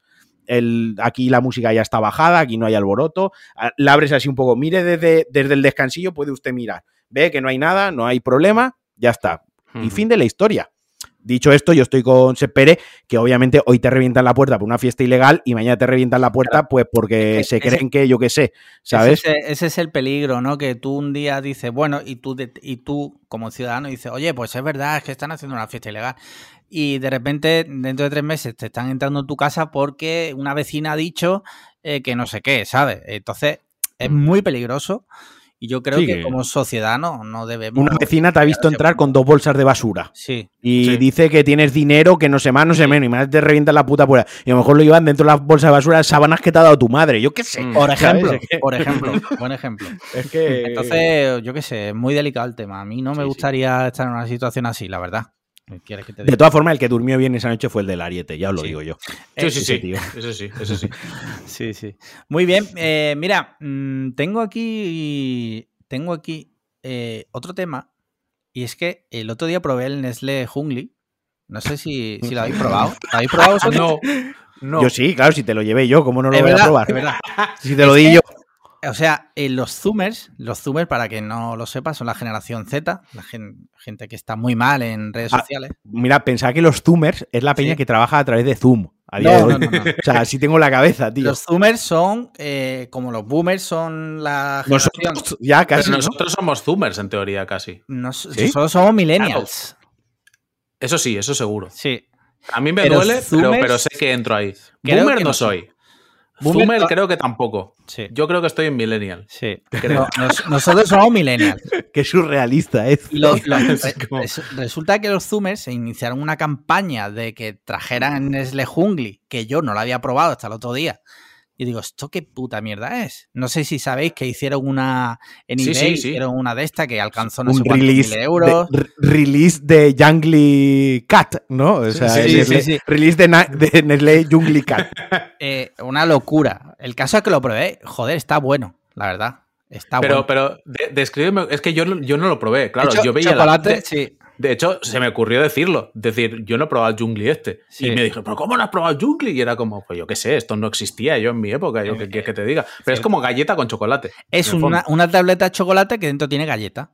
Sí, pero se han dejado la peor parte, porque los, las onzas de chocolate llevan como animales. Y antes, cuando lo vendían cuando éramos pequeños, vosotros no os acordáis, pero cuando éramos pequeños ya se vendía.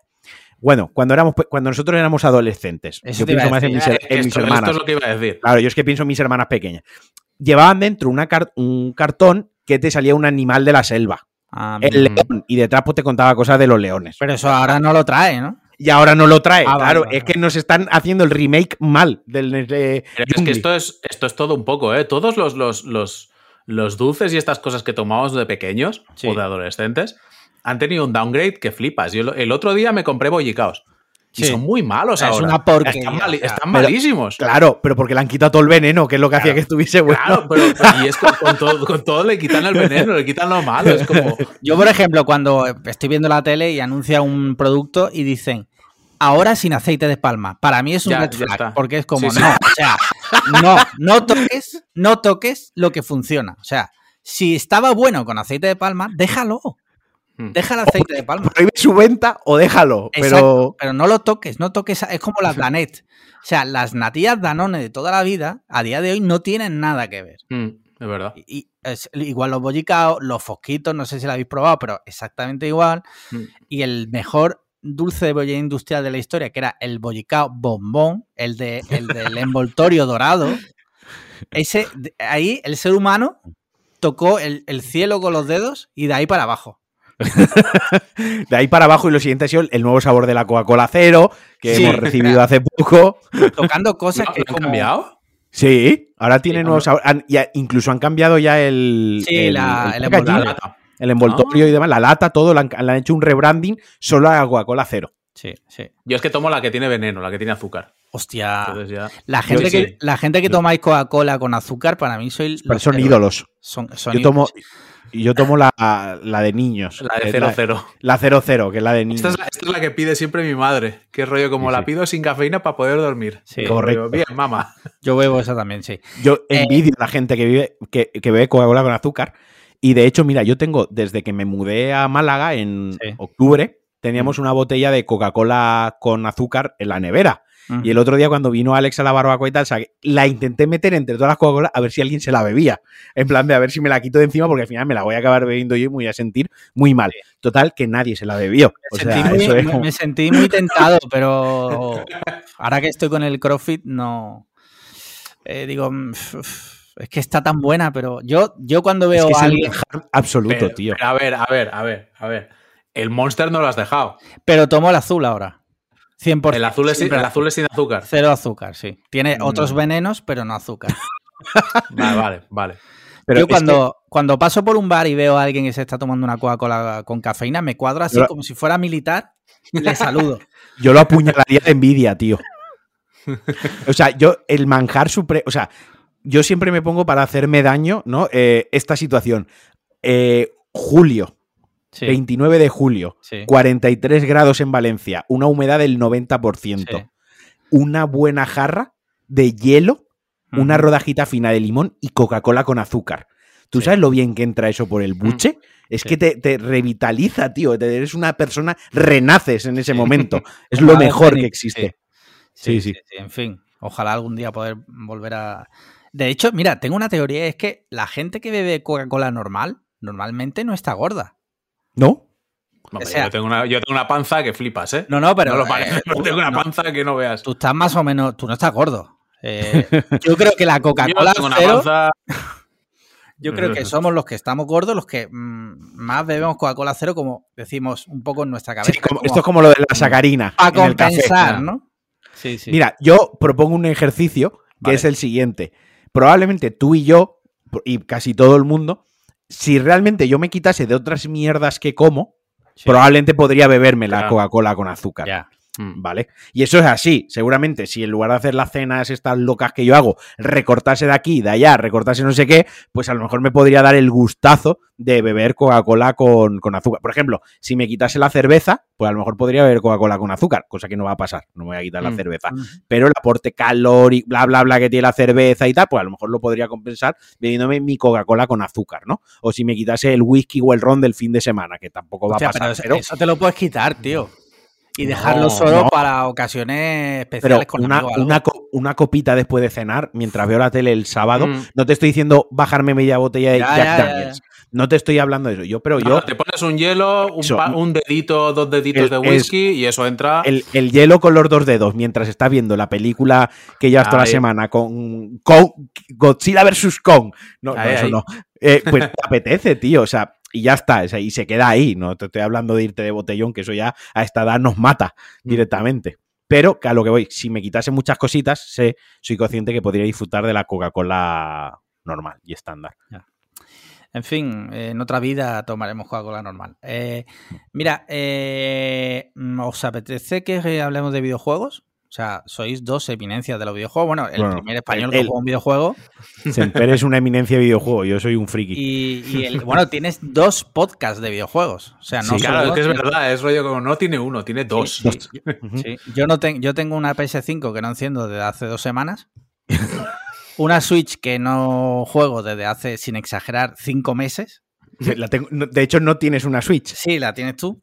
La tengo yo. Eh, entonces, eh, mira, hoy ha salido una noticia y es que eh, los juegos que van a salir a partir de ahora en PlayStation Now no van a ser versión PS5. Van a ser, si tú tienes PS5, a la versión que vas a jugar. Aunque exista versión PS5, tú vas a jugar a la de PS4. No sé si. ¿Es eso, es así? Era, así ya. Porque tú has tenido. era, así. El, tema, el tema es el PlayStation Now eh, tiene para jugar por streaming o los puedes bajar en local también, tiene juegos de PlayStation 4 y PlayStation 3. Y, el tema por lo que ha saltado hoy es porque los juegos que han añadido eh, al catálogo durante el mes de abril, que eran Borderlands, eh, no recuerdo, dos más. Que no, el de Marvel, ¿no? Me ha parecido. El, de, el de los Vengadores y un tercero, que creo que era de Lone Dark o algo así. Pero en el caso de Marvel, de los Vengadores y de Borderlands 3, tiene versión de PlayStation 5 y si tienes la versión de PlayStation 4 puedes descargar gratis la de PlayStation 5. Pero en PlayStation Now no.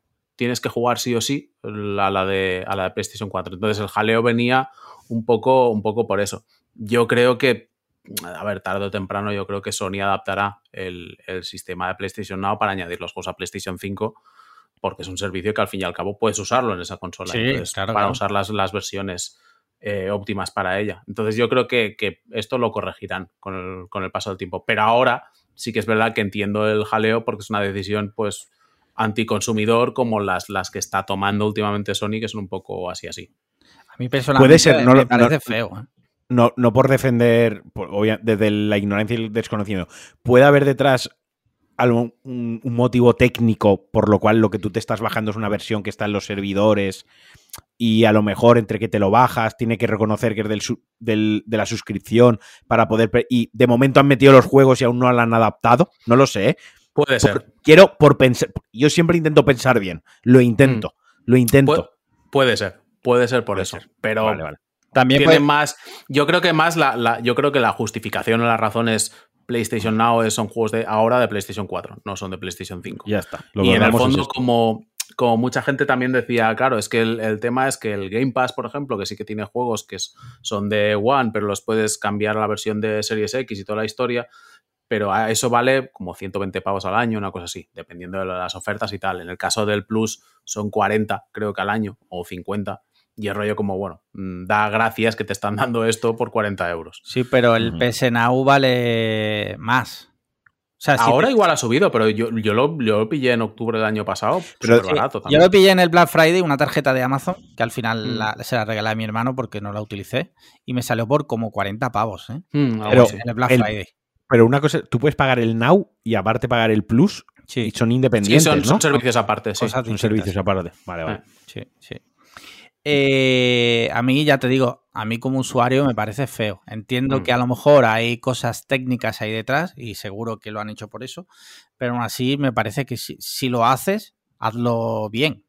Si no, mete otros juegos. ¿no? Mm. Yo como, ya te digo, como usuario. Pero en fin, esa es mi, mi, percepción. Yo, he estado, yo estoy jugando estos días mucho al, Days Gone, ya le he cogido el puntito y ha conectado con el juego. ya el punto? Sí, ya le he pillado el punto. Ya ah. me estoy ya estoy en el punto de me apetece jugar. ¿no? no es el tedio de voy a jugar esto porque me ah. gasté 60 euros hace dos años en el puto juego y aún está aquí mm. cogiendo polvo. Ya me he enfrentado a la primera horda, ya me han comido todos los zombies juntos a la vez a, mí y ya le he pillado el punto de centrarme, de ahora voy a hacer esto, voy a hacer lo otro. Y paralelamente Sandra eh, está jugando estos días The Order. Eh, entonces, a mí me gusta mucho cuando Sandra juega, porque son juegos que a lo mejor yo jugué hace el, día de lanzamiento. Nunca los he vuelto a jugar, pero no me apetece jugarlos como tal, pero ver el juego, verlo, como si me pusiese un gameplay, me parece muy agradable, ¿no? Y está jugando The Order, y el otro día lo, lo comentaba yo en Twitter, que joder, ojalá está complicado ahora mismo, pero ojalá una secuela, porque sin ser un juego sobresaliente, mm. ni ser la putísima panacea que algunos querían que fuese el juego, pues oye, tiene, como todos los juegos, sus virtudes y sus defectos, pero yo creo que es un juego que, oye, dura seis horitas, es una experiencia bastante cinematográfica, bastante vistosa, tiene el rollito este steampunk victoriano con mm. vampiros y hombres lobos, que qué más le puedes pedir? Pues oye, tiene buenas coberturas, armas así muy de ciencia ficción, pasas el rato y entra muy bien por los ojos, pues oye, yo quería una secuela. Y lo está jugando ella y me estaba gustando bastante recordar el juego, la verdad. Mm, estaba, bastante guay. ¿De, la Switch estás jugando algo? ¿De la que te.? en la sí, el, el Ori. El ah, Ori. Ah, sí. Eh, no sé si ella ¿eh? escuchará esto, pero igual me mata. El Ori que además lo puso y literalmente a los tres minutos estaba llorando con el juego. Eh, ¿Con el Ori? Con el Ori. Sí, el Ori es de llorar, ¿eh? ¿El, Ori, el, uno, o el 2? El 1, creo que es el 1. El 1. Ah, bueno, sí, claro, el 1 también empieza con em, drama, sí. Empieza con los dos, los dos tienen drama, sí. Tiene. Entonces, a los tres minutos estaba ya, pero le estaba gustando. O sea, se puso a jugar, le gustó mucho, pero estaba ya a los tres minutos tocadísima con el, mm. con el juego. Y mm. de momento eso es a lo que hemos estado jugando estos días en casa. No sé, mm, yo, he yo, yo, bueno, yo, a ver, yo creo, yo jugar juego montones de cosas, pero o sea, un poco en plan tiempo libre, digamos. Em, ahora estaba, estoy empezando a meterme en el Monster Hunter Rise de la Switch. Eh, no estoy entendiendo nada. Estoy como, estoy como perdido, no sé, no sé, no sé de qué va la cosa, pero Parece interesante. Rick se va a enfadar cuando escuche esto. es que lo, primero, lo primero que hice cuando lo compré fue mandarle un mensaje y le dije, oye, eh, no, de hecho, cuando estaba jugando al tutorial, le dije, oye, Roberto, no me estoy enterando de nada.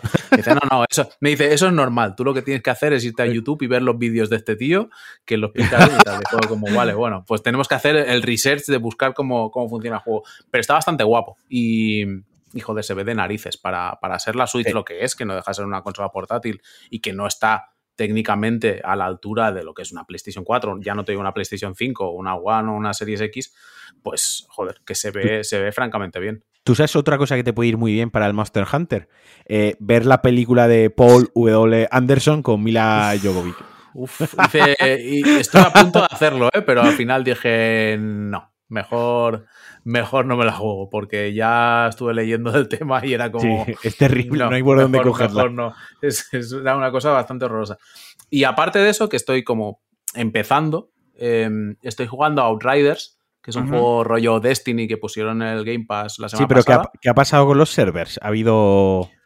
Aparentemente se ve que el primer día, segundo, o sea, el rollo es que eh, me imagino que esperarían que tendrían a lo mejor 10.000 jugadores y de pronto se encontraron que tenían 100.000. Y entonces el, el, primer día y segundo día se ve que hubo como bastante problema para entrar por saturación de servidores y tal. Lo que suele pasar con un, con un juego de estos cuando hay un lanzamiento, pues que quizás no tenían previsto que entrara tanta gente.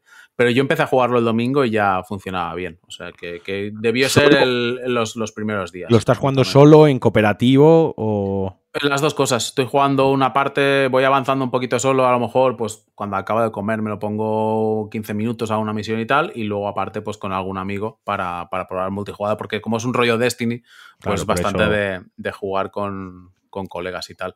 Y aparte de eso, pues yo diría que ya está. ¿Estás analizando algo interesante, aunque no puedas decir el nombre? Eh, no, ahora mismo no. Ahora mismo no estoy. Ahora estoy libre de, análisis en el burro, No le podemos buscar un problema legal. No, pero es que además, es que es, es, que aparte es que es, mal, es mal momento para preguntarlo, porque abril es un mes terrible. Sí. Y de hecho, la semana pasada estaba, grabamos el, en Eurogamer, hacemos cada mes un, vídeo que es repasar los lanzamientos Que, que, salen ese mes y estaba mirando y era rollo como, es un erial, esto, ¿cómo, cómo aguantamos esto? de hecho, seguir haciendo los vídeos porque a mí me vienen muy bien para prepararme mi podcast, claro. Pues, pues este mes lo tienes jodido. Yo reconozco que me, los pongo los vídeos porque como ya te digo, no soy un hardcore gamer como vosotros, entonces no estoy siempre pendiente. Mm. Entonces todo lo que sea ver novedades explicadas, sobre todo en español, tío, porque en inglés hay muchísimos vídeos. Mm pero se echa de menos buenos vídeos en español. Hmm. Y bueno, cada vez hay más, o sea, que, yo creo que vamos, vamos por buen camino. Oye, no sé si conocéis a un youtuber que se llama Ray Bacon, que es youtuber de A mí me, me, suene, me suena haberlo visto. Hostia, pues. espera, pero es de. Es de Switch. Ah, no, es que lo estoy confundiendo con otro que es Ray Snake o algo así, pero que, este es de, PlayStation. Ese es de PlayStation, sí, claro, no, pero ese lo odio. ¿A cuál? al rey Snake Eyes, porque hace una cosa que me parece, lo siento, un poco sucio, que es hacer que el vídeo dure un 10 minutos con un segundo. Hombre, claro, para monetizarlo. para monetizar. pero el problema está en que empieza, en este vídeo os vamos a hablar de los 7 consejos para hacer y vuelve a repetir la frase, la frase te la dice en orden inverso y la vuelve a decir hacia adelante. y dice, a ver, no insultes a mi intelecto, tío. O sea, me de meter 45 segundos de la misma frase estructurada de manera diferente, pues tío. Escúchame, sé. escúchame que cuando descubras eh, al Rey Bacon este que te digo, lo vas a odiar. O sea, es un tío que tiene un acento catalán súper exagerado, que habla de una forma oligofrénica. Lo odias por tener acento catalán, es lo que estás diciendo. no es por, hacer, no es por el acento eh. catalán. Ojo, no es por el acento eh. catalán. Es porque tenéis que verlo. O sea, os recomiendo que un día lo veáis y flipéis. Me gustaría Quería preguntarle a José, ya que mm. tenemos aquí una persona eh, eh, de su nivel, ¿cómo es eh, un día tuyo de trabajo? Creo que es interesante, porque siempre que hemos tenido mm. aquí gente de más variopintas trabajos, siempre mm. solemos preguntar esto. A ver, es, es un poco rollo como no sabes cuándo empiezas y cuándo acabas. Es, Yo tengo dos, dos, problemas con esto. El primero es que la empresa es mía, o sea, cuando, cuando la montamos éramos tres socios, toda la historia, con lo cual, al ser tu empresa, pues es como, oye, no hay horario. más horas, no hay horario.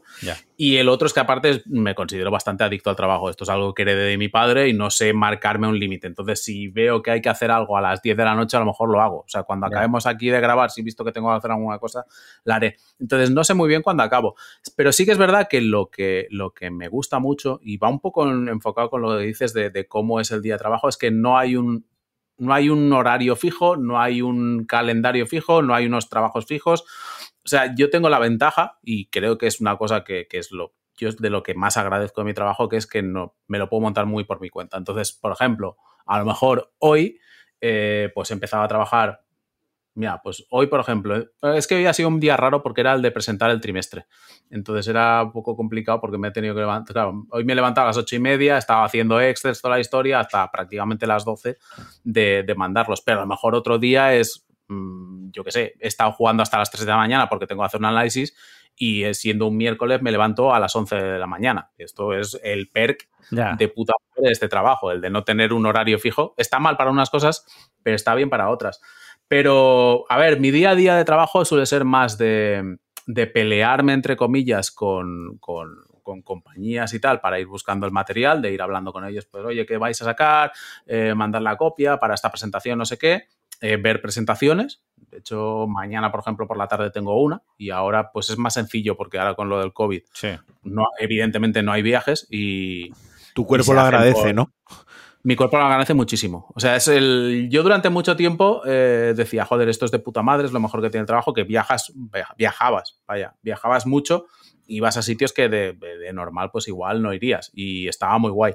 Luego también llega un punto en el cual dices, estoy hasta los huevos de trabajo. Ha, habido temporadas en las que a lo mejor en un mes y medio, dos, pues a lo mejor he estado en mi casa de 60 días, he estado 45, he estado fuera, que también dices, joder. Sí, sí, eso... Pero pero lo, bueno que tenía era eso, que veías mucha cosa y tal. Entonces, eso ahora lo haces, las, las presentaciones por streaming y esto también está guay.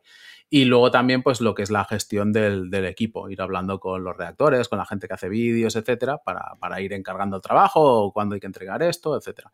Es una labor muy de, de gestionar. Mucha gestión, claro, sí, sí. Sí, es mm, realmente mm, escribo y hago menos vídeos quizás de los que me gustaría porque otras partes del trabajo me quitan gran parte del tiempo. Pero bueno, que, no me quejo. Yo lo digo siempre. Que, o sea, ¿te gusta lo que haces? Sí, sí, sí. A mí me gusta muchísimo lo que hago. Me gusta un montón. Me gusta un montón. Y, estas partes de gestión y tal las disfruto bastante, tengo que decírtelo. Hacer los extes de Hacienda quizás no tanto, pero... No, no, Hacienda somos todos. Sí, claro, claro. Hay que hacerlo, hay que hacerlo. hay que hacerlo porque si no, ya sabéis lo que pasa. El Rubius se va, se va a Andorra. Andorra. Claro. Nos quedamos sin dinero. Mm, no, no, hay, no hay para hospitales, no hay para carreteras. Sí, sí, sí. Esto hay que levantarlo. Muy bien, mira, llevamos ya una hora y veinticinco. Sé que eres una persona ocupada. Eh, normalmente en esta parte del podcast eh, contamos un poco lo que hemos visto en la última semana. Sí, porque esto nació como un podcast de cine. Sí, sí, sí. O sea, yo mi, idea era. Bueno, es que esto es. Empiezas en, un tema concreto y luego ya te vas a la miscelánea. esto es lo que tienen los podcasts y esto siempre pasa. Es lo bueno y lo malo, ¿no? Porque tenemos gente que nos oye y dice, no, yo cuando habláis de cine lo quito. Que es como. Eso que es como, what the fuck, ¿no? Entonces, eh, ¿has visto algo reseñable en estos últimos días? Pues empezamos por series, si te parece, y luego mm. hablamos de cine. A ver, en, series lo que pasa es que tengo mucha cosa pendiente. y, últimamente, esto lo comentaba con una amiga, es rollo como el tiempo que tengo, como sé que una serie, eh, pero esto es una, manía mía, 100%. Eh, como sé que a lo mejor tengo 10 horas, y es rollo como si me veo pues una serie de HBO serán 10 horas, eh, ¿qué, me, ¿qué, me, renta más? ¿Verme una serie durante 10 horas o 5 películas de 2 horas? Y siempre, al final siempre opto, siempre, opto por las, por las películas. Y entonces últimamente estoy viendo muchas menos series por eso, porque me da como un poco de pereza el rollo de ponerme con, con las series porque tengo la sensación de que entonces veo menos películas y, me rayo. Pero sí que es verdad que últimamente he estado viendo una que no es nueva para nada, que es eh, Perception, porque la pusieron, bueno, claro, hace poco con la historia esta que pusieron el Star en el, en el Disney Plus, pues han metido un montón de contenido. Y recordaba de haber visto esta serie, algún capítulo suelto a lo mejor por la tele hace muchos años. Es una serie de, un tío que es profesor de, universidad de, neurología y cada caso. Y es como, es un procedural. O sea, él es un tío que tiene, tiene esquizofrenia, que, que ve cosas y colabora con, una policía que había sido alumna suya. Entonces es un rollo, pues, como la, serie está del mentalista, series de, este, de, este, estilo, ¿sabes? Que tiene, bueno, pues el, protagonista con sus traumitas o sus cosas, que en este caso, pues es un señor que es muy listo, es profesor de, de universidad y tal, pero que tiene visiones y ve mierdas y, que colabora con la policía para resolver casos. Y es una serie que me pongo pues cuando estoy haciendo la comida o algo así. no sé, me llevo como temporada y media y tal, y eso yo como para pasar el rato, pues como, Sí. Bueno, ya está. Pero me fastidia porque sé que me estoy perdiendo algunas series que están haciendo últimamente que, que tengo ganas de ver. De hecho, sin ser el, paradigma de gran serie y tal, pero la del la de Falcon y el Capitán. No, Capitán. Winter no, el soldado, Soldier, no he podido empezar a verla. Vivo, WandaVision sí que la vi, que fue como un ah, poco así. Pero sobre todo, pues eso, me centro más en, pelis. Y pelis últimamente. Bueno, no, pero que estábamos hablando de las series y tenéis que entrar, entrar vosotros. Hablando, yo ya te digo la de Conception. Hablando de Falcon, eh, ha salido el tráiler de Loki. No, a ver si, no sé si habéis tenido oportunidad de verlo. Tiene muy buena pinta, ¿eh? Mm. Tiene muy buena pinta. A mí, me moló. Sobre todo, a mí lo que me gusta más de, de las, de las series estas que está haciendo Disney es que parece que no tienen mesura en el tema de tirarles dinero. Sí. Y el, y el tráiler de Loki es rollo de película de es una película, tío. Es una película, o sea, es que aquí ya no es aquello que dices, bueno, es que se ve un poquito más cutre tal, no sé qué, no, no, es que se ve como una peli de 200. Bueno, la, de, la de Wanda creo que se gastaron 225 millones de dólares o algo así para hacer costaba 25 millones por episodio, sí. La Liga de la Justicia costó eso. la primera parte de la Liga de Justicia y la segunda costó lo mismo. Ah. O sea, el, pues mira, a, a, raíz de eso que dices, con WandaVision no me pasó tanto, pero con la de Falcon, sí. que me está dando la sensación de que si coges Falcon cuando estén todos los capítulos y coges un montador o un editor y la mm. montan bien, podría ser una película, tío. O sea, mm tiene ese tono peliculero, ese tono de película de los Avengers, no de los Avengers, sino por la de Ant-Man, por ejemplo, la de mm. Iron Man, la de Thor, las de las que son de personajes accesorios, ¿no? Y tiene ese rollito que dices, joder, es que esto está rodado como una película, está el guion es como el de una película, los efectos especiales, todo es una película, lo único que capítulos de 35 minutos pero si lo montasen en una película de dos partes, te, lo tragarías igual. A, Disney le interesa mucho más el formato que están teniendo porque mantienen el hype cada semana. todas las semanas tiene hype. Pero me gusta que lo que esté viendo al final sea la calidad de una superproducción, porque a mí me pasa como a Sempere. Yo no veo cine, ah, yo no veo series, perdón. Casi ninguna serie la veo, porque yo prefiero esas 10 horas emplearlas en cinco películas autoconclusivas. no tienes tele. No tengo tele, exacto. Eh, solo para ver la isla de las tentaciones, para lo único que tengo tele. Eh, porque la película es autoconclusiva, o bueno, puede tener una segunda parte, pero la historia acaba. Pero lo de ver una serie una temporada, esperar al año que viene, que me la cancelen, que no me la cancelen, que. Yo siento que no. Prefiero ver una película, el tiempo que tengo es limitado y prefiero ir al grano. Sin embargo, en esta de Falcon y Winter Soldier, no me importa, tío. Porque es como ver micropelículas cada semana. Y eso me está gustando mucho. Vale, vale, vale. Mira, yo de series he visto una de Netflix, en que no soy, mm, esto ya lo hemos hablado muchas veces, no soy especialmente fan de los subproductos de Netflix, porque hay que reconocer que están hechos mm, por eh, neurólogos y psicólogos hmm. para engancharte. Pero he visto una que se llama The One, británica, que tiene, una, tiene un argumento un poco mm, curioso, ¿no? Es un poco rollo Black Mirror. Y es que hay una empresa que lanza una aplicación en la que tú le mandas una muestra de ADN, de un pelo o lo que sea, y te busca eh, un match genéticamente compatible contigo al 100%. O sea, se supone que te busca a tu pareja perfecta. ¿Vale? Hasta ahí, todo guay. Pero hay un crimen, ya saben, ¿no? Netflix siempre tiene que meter un poco mm. de todo, ¿no? Y está curiosa, me gustó. A veces se hace larguilla porque meten mucho relleno, pero está interesante y además acaba bastante guay como para darte segunda temporada. Y me, me gustó, la verdad ya te digo. No sé, el debate sobre si. No sé si sería posible buscarte en la vida real un match 100% perfecto, porque de todas formas, a nivel genético, yo puedo ser compatible con alguien, mm. pero imagínate, ¿no? Puede ser compatible con Hitler a nivel genético, pero eh, Hitler es un hijo de puta. Su, desarrollo durante la vida Bueno, esa es tu opinión. Esa es mi opinión. esa es tu opinión. Perdón, perdón, no quería ofender a los hitlerianos. No, pero. Eh, nostálgicos, nostálgicos, nostálgicos. nostálgicos. Entonces, eh, pero está guay, os la recomiendo. Sí. Sí. Eh, y ya no he visto más series. Así que si os parece, José, cuéntanos. Películas que has visto. ¿Has visto pues Godzilla? Sí. Vale, pues vamos a dejarlo eso para el final porque la hemos visto los tres, creo, ¿no, Alex? Sí. ¿Cuál? Vale, Godzilla. No, no, no, no la he podido ver, pero. Pues entonces la, comentamos nosotros dos. Pero antes de nada, tenemos Turpin Films, ah, que hacía semanas que no teníamos Turpin Film. Y bueno, Turpin Turpin, eh, si no lo sabes en Pérez, es un amigo nuestro de Murcia. Sí, sí, que, sé quién es. Vale. Pues eh, vio el otro día Old Boy, ¿de acuerdo? Old Boy 2000, 2003. Y dice así, la crítica que escribió en la reseña en Letterboxd eh, fue... El cine coreano suele tener un lenguaje y un estilo propios que pueden tirar para atrás, como aplicar un tono épico y casi superheroico en escenas de un thriller. Nadie podrá negar que no tiene personalidad. Punto. Menudo giro de guion tiene la peli. Socio. Esa ha sido la crítica. Pues la, la veo, la veo 100% on point, ¿eh? también te lo digo, lo ha clavado. y le ha puesto cuatro estrellitas sobre cinco. O sea, le ha molado mucho Oldboy. Me alegro porque es un. Es Oldboy, película. mira, Oldboy eh, fui a verla yo al cine solo eh, en su época cuando la estrenaron aquí en España.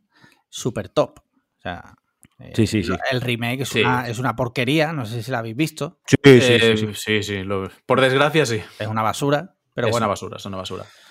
eh, Pero sí, Old Boy es, es muy top. Además, joder, es que es muy típico de aquella época de haber visto pelis de estas y haberlas visto solo en el cine, no sabes muy bien por qué, ¿sabes? O sea, Sí. yo siempre recuerdo la de Battle Royale, que la vi en el Sí. cine y no sé cómo acabé allí. O sea, fue rollo como, no sé por qué vi esto, fue como, ah, pero has visto Battle Royale, sí, sí. No sabes cómo acabaste allí. Yo lo que querría saber es cómo saliste de allí realmente, porque igual si no te lo esperabas y, y no estábamos No, acostumbrados a pues, ese cine. como, ah, pues joder, ni, ni tan mal. A ver, como, como el cine siempre me ha molado y tampoco Sí. no soy de, de estómago blando porque me gusta el cine de terror y he visto mogollón de gore y tal, pues fue rollo como, bueno, tampoco no me pilla muy de, de- de- de sorpresa. Pero, pero sí que fue aquello que dices, joder, vaya sorpresa de película. ¿no? Venía aquí sin ningún tipo de expectativa y era una cosa que, está guapa. Sí. Y sale el señor de, del Takeshi Castle, así que Sí, sí. dices, mira. Takeshi Mira. Kitano, correcto. Pues yo he Kitano. visto, yo he visto esta semana, eh, vamos a dejar Godzilla para el final, pero he visto una película muy mala, que es la de Jennifer's Body. La de. Uy, sí, es mala, es mala. Esa es- está no- en Star, ¿verdad? Sí, nos la pusimos Sí. para la siesta, pero era tan mala que acabamos viendo la película entera y además eh, empezamos a preguntarnos qué había sido de la actriz, de por qué ella Megan no... Fox. De Megan Fox, porque ella no... Y claro, pues mientras estábamos leyendo en el móvil, por la que tuvo con Michael Bay, con la que tuvo con Spielberg, que se enfadaron, bueno, en fin, que ha hablado mal en todos los rodajes y que mm, básicamente le han hecho el vacío. De ahí mm, pasé a ver la de eh, Algo pasa con Mary, o sea, Buenísima. increíble, buenísima. Historia O sea, del cine. me, me estaba descojonando. O sea, quiero decir, conecté con mi, con mi parte más adolescente que todavía tengo dentro, que me hace risa cosas absurdas. Que está bien de vez en cuando reírte de tonterías y olvidarte de lo trascendental. Hmm. Y luego vi La Horda, que es una película francesa de zombies Sí. de 2009, que esa la vi yo en su día y hacía mucho que no la veía y la, la recordaba ni mejor ni peor. La verdad es que la vi y fue como, mira, más o menos esto es lo que tenía en la cabeza. También vi Space Jam, porque me entró todo el hype con el tráiler. La nostalgia, la- ¿no? Que es verdad, no, no lo hemos hablado. Se ha estrenado el taller de Space Jam 2. Hmm. Y luego ya vi Mm, la de Godzilla. Ya. Yo Eh, aparte, de la de, aparte de la de, de la de Godzilla, la que también vi que está en Netflix y, y la recomiendo, sorprendentemente, porque no me esperaba que fuera recomendable, pero sí, es una que se llama Bad Trip. Me parece que aquí se llama Mal Viaje o algo así. esa es la de, es la de- la de de cámara oculta, ¿no? Sí, la de cámara oculta. Merece la pena. Y yo es que me reí muchísimo. O sea, es, la, la peli es. eh, a ver, la, la historia la, la historia es simplemente una excusa para ir enlazando sketches de, de cámara oculta. Y, y sí que es verdad que hay momentos en los que se pasan tres pueblos. Hay momentos que dices, joder, se os ha ido la olla bastante. Pero me reí muchísimo. O sea, es, es de esas pelis que, que yo me reía a carcajadas y cada vez me cuesta más encontrar una, una película donde Sí. me ría tanto. Es en, y la, tiene momentos de reírse mucho, la verdad. en la escala Wellman, nosotros usamos la escala Willman, sí. Willman. El, el juego de, De Vin PS3. Diesel que Uf. salió en- de Uf. PS3. La Sí. escala Willman, ¿cómo de buena es la película? Pues la escala Willman. pues Siendo claro, Willman no- lo, lo mejor. Ya, ya, ya. Pues si- siendo, siendo ese rollo de. Siendo ese rollo, puede ser un 8 así, ¿eh? Tranquilamente. Quiero decir, No, no, no. O sea, es que, tiene, ¿eh? tiene, Sí, sí. o sea, tiene varias, varias escenas de reírte muchísimo. De reírte muchísimo. O sea, me pareció como más hilarante. Vi hace. mm, No hace poco, sino cuando estrenaron la de. La de Borat, la segunda. Sí. Y me, Sí. me pareció que ahí sí que había perdido muchísimo. Y No, esta no. creo que recuperaba un poco el rollo de reírte a carcajadas que a lo mejor tenía la primera, Es que la Borat, primera de Borat. Borat 2 creo que sí que cae mucho en ridiculizar mal a la gente, tío. En, Hmm. en- en querer humillar. O sea, humillarla, creo que es la palabra. Porque tú puedes hacer Pero- una cámara oculta, puedes hacer una broma. Es ¿no? que, es que esta, esta es muy distinta, porque aquí el que se humilla es Eric Andre y son los actores. Los otros simplemente para ver sus reacciones. Eh, está. Entonces, claro, dices, por eso no te sientan mal. O sea, a mí, claro, cuando haces una cámara oculta, pero vas a reírte del señor que, que estaba pasando por allí, pues como que te sientes mal, porque Claro, porque ¿no? Porque tienes, tienes empatía. Es de ser un Eres- cretino. eres humano. Claro. Pero aquí, como el que se está humillando 100% es Eric Andre, Sí. pues ya más, con cero problemas. El tío, mm, a mí me, me- me- me fascina los pocos problemas que tiene para ponerse en ridículo de la manera más salvaje. Y, y por eso está guay. Y por eso sí que es verdad que lo disfrutas. Yo la, la- la tengo fichada, a ver si me pongo con ella, porque sí es verdad que le tengo ganas. Mira, voy a decir yo las que he visto, y ya habláis de Godzilla. Yo he visto mm, cuatro nominadas al Oscar. O sea, ojo. Ah, bueno, ya te has puesto en modo. Sí, modo, modo, Modo- academia. Modo bollero. He Vale, visto sí. muchas, pero he visto Minari, eh, Mm. que además de estar nominada al Oscar, el actor eh, que es el de Walking Dead es el primer asiático nominado al Oscar a Mejor Actor de la historia. O sea que ya por ahí. Eh, un puntazo, me gustó mucho, una historia muy bonita, o la recomiendo encarecidamente. Luego vi The Father, la de Olivia Colman y, Y Anthony Hopkins. eh, le- de 10, una película de 10. O sea, él lo hace impresionante. La historia está súper guay contada. Eh, no, no quiero decir nada porque es verdad que a mí me sorprendió. No es una peli al uso, o sea, está, es muy original, ¿eh? yo, yo creo que os va a gustar bastante. Luego vi también Nomadland, que es la de la actriz esta, no me acuerdo ahora su nombre. Frances, Frances Sí. McDormand. Correcto. Está muy guay también porque habla de, de una, de una gente que yo no tenía ni idea eh, de Estados Unidos. Son nómadas que viven recorriendo el país trabajando en trabajos esporádicos, rollo, pues ahora toca trabajar en Eso- Amazon en la campaña navideña. En D-Max hay un programa, tío. ¿Ah, sí? Un reality. ¿Ah, sí, sí? De unos que están en el. Bueno, en la. Son, no lo quiero decir con tono peyorativo, unos rednecks. Porque son. Y, y están construyéndose como una casa en barco. Sí. Y van de un pueblo a otro y van buscando trabajo. Llegan al pueblo y van al tablón de eh, Sí. anuncios del, del ayuntamiento, cogen tres o cuatro trabajos, hacen la temporada una semana, Sí. dos semanas, recogen pasta y, y continúan para adelante, tío. Esto, o sea- pues esto, esto es del rollo de, de- eh, habla de la historia de Me pareció súper curioso, ¿eh? Sí, vive en su furgoneta y bueno, te habla un poco, a mí me dio la impresión de que es como el fracaso de la sociedad de Estados Unidos, ¿no? Porque Mm. gente que vive en su furgoneta, que tiene trabajos de mierda eh, estacionales, sin ningún tipo de seguridad, sin ningún tipo de... Que ellos luego se vuelven adictos también a eso, porque es gente que luego a lo mejor no es capaz de vivir en una casa y tener un trabajo normal. Es que mi, siguiente pregunta desde la ignorancia era si esa gente, porque claro, yo es lo que he visto el reality, obviamente esa gente le están poniendo la, la pasta detrás Sí. por, por, por el reality, ¿no? Al final se llevan parte de dinero y bueno, lo puedo entender que es parte del show business. Pero la gente que realmente vive así, eh, ¿hasta qué punto lo eligen ellos? O sea, ¿es gente que no se quiere adaptar a la sociedad o no Habrá quiere un poco de adoptar todo. las normas Sociales? Yo creo que habrá de todo. Pero o yo es una diría- necesidad? Te diría que en su mayoría casi seguro que hay gente que se ha visto de repente en la puta calle y se ha adaptado a eso y, Mm. y se ha comido Vale, eso. vale, sí. Ya te digo, no lo decía con. con- No, no, no, era malintencionada la, No, la es, que yo, es que yo estoy seguro que habrá un pequeño grupo de esa gente que será pues, lo, lo que dice Alex, que a lo mejor es rollo como, bueno, que, es, que, que, que por su mentalidad es rollo como quiero ser extremadamente libre, no Sí. quiero estar atado a nada, etcétera, que, que será por un convencimiento, pero que la gran mayoría será empujados por, por una sociedad americana, que es, que es lo, que dice, lo que dice Alex, que, joder, que los idolatramos para muchas cosas, pero hay mucha cosa oscura detrás y telita, telita. Sí, sí, sí, sí. Está muy chula, un vistacillo también. Sí, sí, no, la veré porque me parece muy, muy Sí. curioso el, el planteamiento. Y luego Es la ¿no?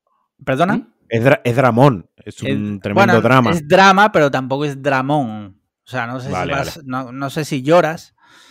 ¿Vale? Esto es, eh, o lloras o no lloras. Pues en esta creo que no lloras. Está, está bien, Vale, pero no lloras. Y luego ya la última nominada al Oscar que he visto es Promising Young Woman de... ¿Cómo se llama la actriz esta? Carrie Mulligan, me apuntan por aquí. No voy a daros detalles, ¿vale? Porque el argumento es muy original. Y de hecho, me sorprendió mucho que la nominaran al Oscar, sobre todo al principio. Porque al principio te parece que es una comedia romántica al uso y de repente pega un giro mmm, chungo. Vale, ¿es un thriller? ¿Es un, ¿Es un thriller? Es un, poco thriller, sí. Vale. un poco la Parásitos de este año, igual. Me por, por, lo de los giritos. Sí. Y, vale, vale. Y, gusta. Yo, la película a mí me encantó también. Esto me estoy acordando del otro día del, chaval este de la cuenta de Twitter que puso películas con giro al final que no te esperas. y fue como, ya está, la gente ya se.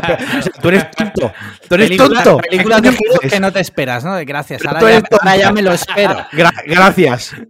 Gracias. Si quiero ver una película con girito que no me esperaba, ahora me la, ahora me la voy a poner. Es que también la, la gente es como es, ¿eh? Pero ese es el usuario, ese Antonio, que tiene como 500.000 seguidores y sigue a 400.000. O sea. Ah, pero este es. Eh, sí, este, el, que hace como recomendaciones de cine, no sé qué. Sí. sí, sí, es verdad, es verdad. que antes las hacían en el Notepad. O sea, las escribían en el Notepad y, los, y subía la captura de pantalla. Pues es un tío que sigue a 400.000 personas. O sea, el timeline de ese hombre tiene que ser. No, no existe.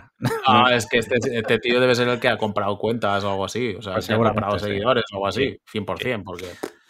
Y ya he terminado la recomendación. He visto más porque he tenido vacaciones, he visto más pelis, pero tampoco quería. Eh... Ah, bueno, he visto que has visto Becky. Becky, sí. ¿Viste Becky? ¿No te gustó mucho? No mucho. A mí sí que me gustó. sí. Eh, Kevin James me encanta, soy fan de Kevin James y lo hace muy bien, pero la peli la vi flojita. Flojita. Es, mm. no sé. bueno, bueno también, eh, ya, ya que me pregunta, vi Toro Salvaje de Scorsese, que nunca la había visto. y ¿No? No, impresionante. ¿Te gustó? Robert De Niro eh, cuando ves a Robert De Niro ahí y lo ves ahora, dices, tío, o sea, qué diferencia, ¿eh? Porque ahora el tío va en piloto automático. Claro, lo comparas con lo que hace Anthony Hawking en The Father a día de hoy, un tío de 80 años. O sea, mm. en The Father, el tío, o sea, es impresionante. Y ves a Robert De Niro lo que era capaz de hacer y lo que hace ahora, que lo hace básicamente por dinero. Y dices, coño, con el buen actorazo que es, tío. Pues a mí me han contado que Robert De Niro, eh, gente que, una persona en concreto que lo conoce personalmente, que es una persona muy humilde y muy cercana. Sí, sí. Eh, una persona que conoces que conoce a Robert De Niro. Sí, coño. Y que es una persona muy cercana y muy humana con, la gente en los rodajes, o sea, que se sienta a comer mm. con los técnicos de sonido, se sienta, o sea, que no quiere irse a comer ah, a su sitio de las estrellas, no, él se sienta con los técnicos de sonido o con los mm, cámaras o con la gente, o sea, como uno más, que está allí como una persona más, una persona muy afable y que es muy accesible en el trato tú a tú. Entonces a mí cuando me cuentan eso de alguien famoso, alguien que está ahí arriba, a mí gana mucho, gana enteros, para mí gana enteros. La gente que pues, eh, en la tierra gana enteros. Dile a esa persona que si se quiere venir un día aquí al podcast Robert De Niro, ¿no?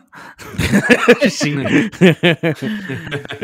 bueno, dicho... es que, es que Toro Salvaje es peliculón. Sí, sí. Es peliculón. y además es una peli que eh, aunque no la vieras hace muchos años y que, puede tener, claro, que es del, del 70 y pico. Es del, 80 y poco, creo. Es del 80, es del 80, por ahí, sí. Del 80, 81, bueno, pero son 40 años, pero es una película que la ves a día de hoy y sigues alucinando. Sí, sí. Sigues alucinando. Sí. Mm. Muy bueno. Bueno, eh, vamos a hablar de Godzilla vs. Kong y que empiece Sempere, porque él suele ser más crítico que yo.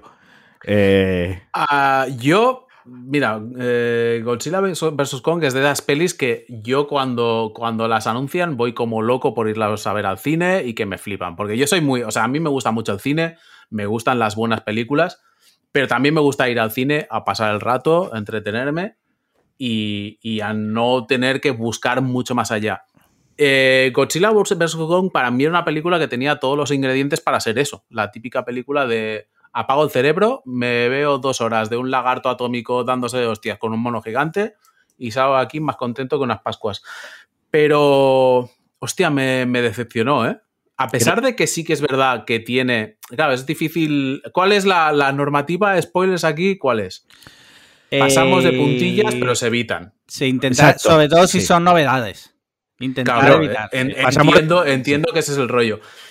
No voy a decir que, es exactamente, pero digamos que hay una escena o un tramo en la película donde hay muchas luces de colorines, sí. donde hay una pelea Sí. Y que eso se ha visto algo en el tráiler. Eso se ha visto un poquitín. Se ha visto en el tráiler. Bueno, un poquito. Eh, la película, yo os diría que vale la pena. Si vais con esa mentalidad, la de quiero ver hostias tal, escena espectacular y tal, vale la pena tragarse todo lo demás solo por eso, porque es una secuencia súper espectacular y muy chula. Es que a nivel de efectos especiales, la peli es brutal. Es, es brutal. Lo que pasa que luego.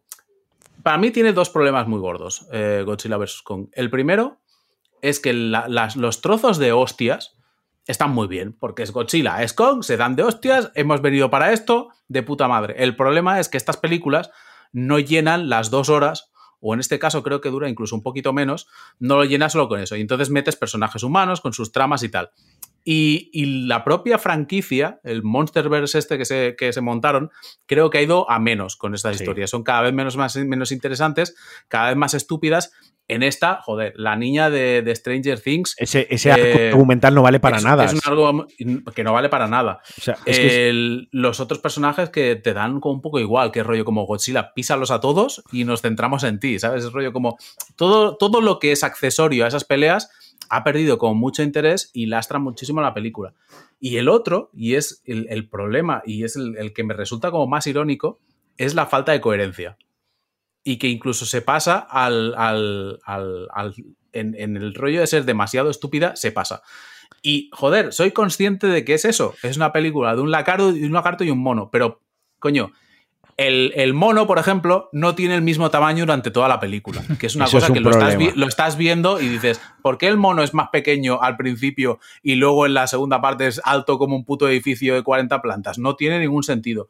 Toda la trama de la, de la niña y, la, y el amigo y otro personaje que se juntan y van de aventuras, es una cosa tan ridícula mente espantosa que no te lo puedes y ni que, Y no aporta absolutamente nada. Y que no aporta. Y, eh, el problema es que no aporta lore, no, o sea, no, aporta, al conjunto, no me da una información. pero, lo estás viendo y es rollo como. Pero bueno, es que nadie se da cuenta de que esta gente está aquí. Es rollo como. Se van metiendo en bases, en, el sitio súper secreto, tal, no sé qué. Nadie, nadie, se da cuenta de que están ahí. Eh, eso, llegan a un sitio Llega a un sitio de una puerta cerrada con un código y hace clic, clic, clic, abrir, abrir, abrir y se abre la puerta. Y es rollo como, sé que estoy viendo una película que lo que me está pidiendo es que apague el cerebro y que me deje llevar, pero es demasiado, os estáis pasando. Eso pasaba en, la, anterior también, porque yo la he estado eh, viendo antes de ver. King of Monsters. Mm. Quise, ver King of Monsters y, pasaba exactamente igual. O sea. Mm. King of Monsters, aun siendo mala, por lo menos hay un montón de monstruos diferentes y las peleas de los monstruos cada vez son o sea, es ahora contra este monstruo, ahora este monstruo contra este, ahora este monstruo va y la lía en tal sitio. Quiero decir, hmm. tienes mucha diversidad de monstruos. Que sigue habiendo mierdas de humanos entre medias, que no nos importan a nadie, pero al menos hay mucha diversidad de monstruos. El tema es que Kong versus Godzilla, o Godzilla versus Kong, mejor dicho, se basa en dos monstruos en tres peleas. Entonces, hmm. quiero decir, yo ojalá un Snyder Cut donde no haya humanos. Lo que pasa es que la película se queda en 50 minutos. Claro, el problema es que la peli se queda en 50 minutos.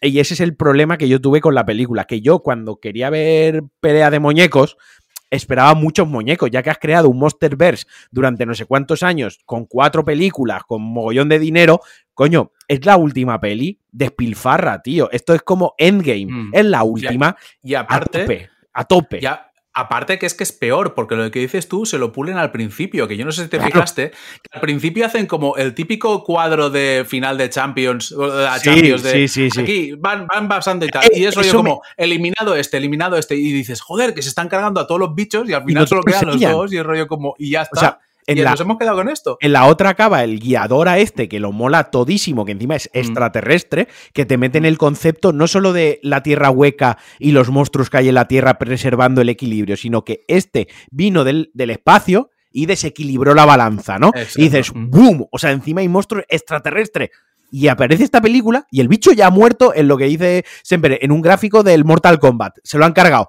Y es como, coño. Este y a todos. A, todos. Porque, porque el rollo es, esto sí que se puede, se puede hacer el spoiler del final de King of Monsters. Se supone que sí, ¿no? Al final eh, gana Godzilla, sí, gana Godzilla y los otros como que le rinden pleitesía. La última, la última escena, si no recuerdo, creo que es la última escena de la película, el rollo como los demás, el rollo como agachando, oh, agachando, la agachando, la cabeza. Y dices, bueno, pues eh, todos estos saldrán después. No, no, no, se los ha, se ha cargado a todos. Con el claro. es que, que, se supone que está encerrado en una isla, que esta es otra. El rollo, ¿cómo se ha cargado a toda esta gente si está encerrado aquí?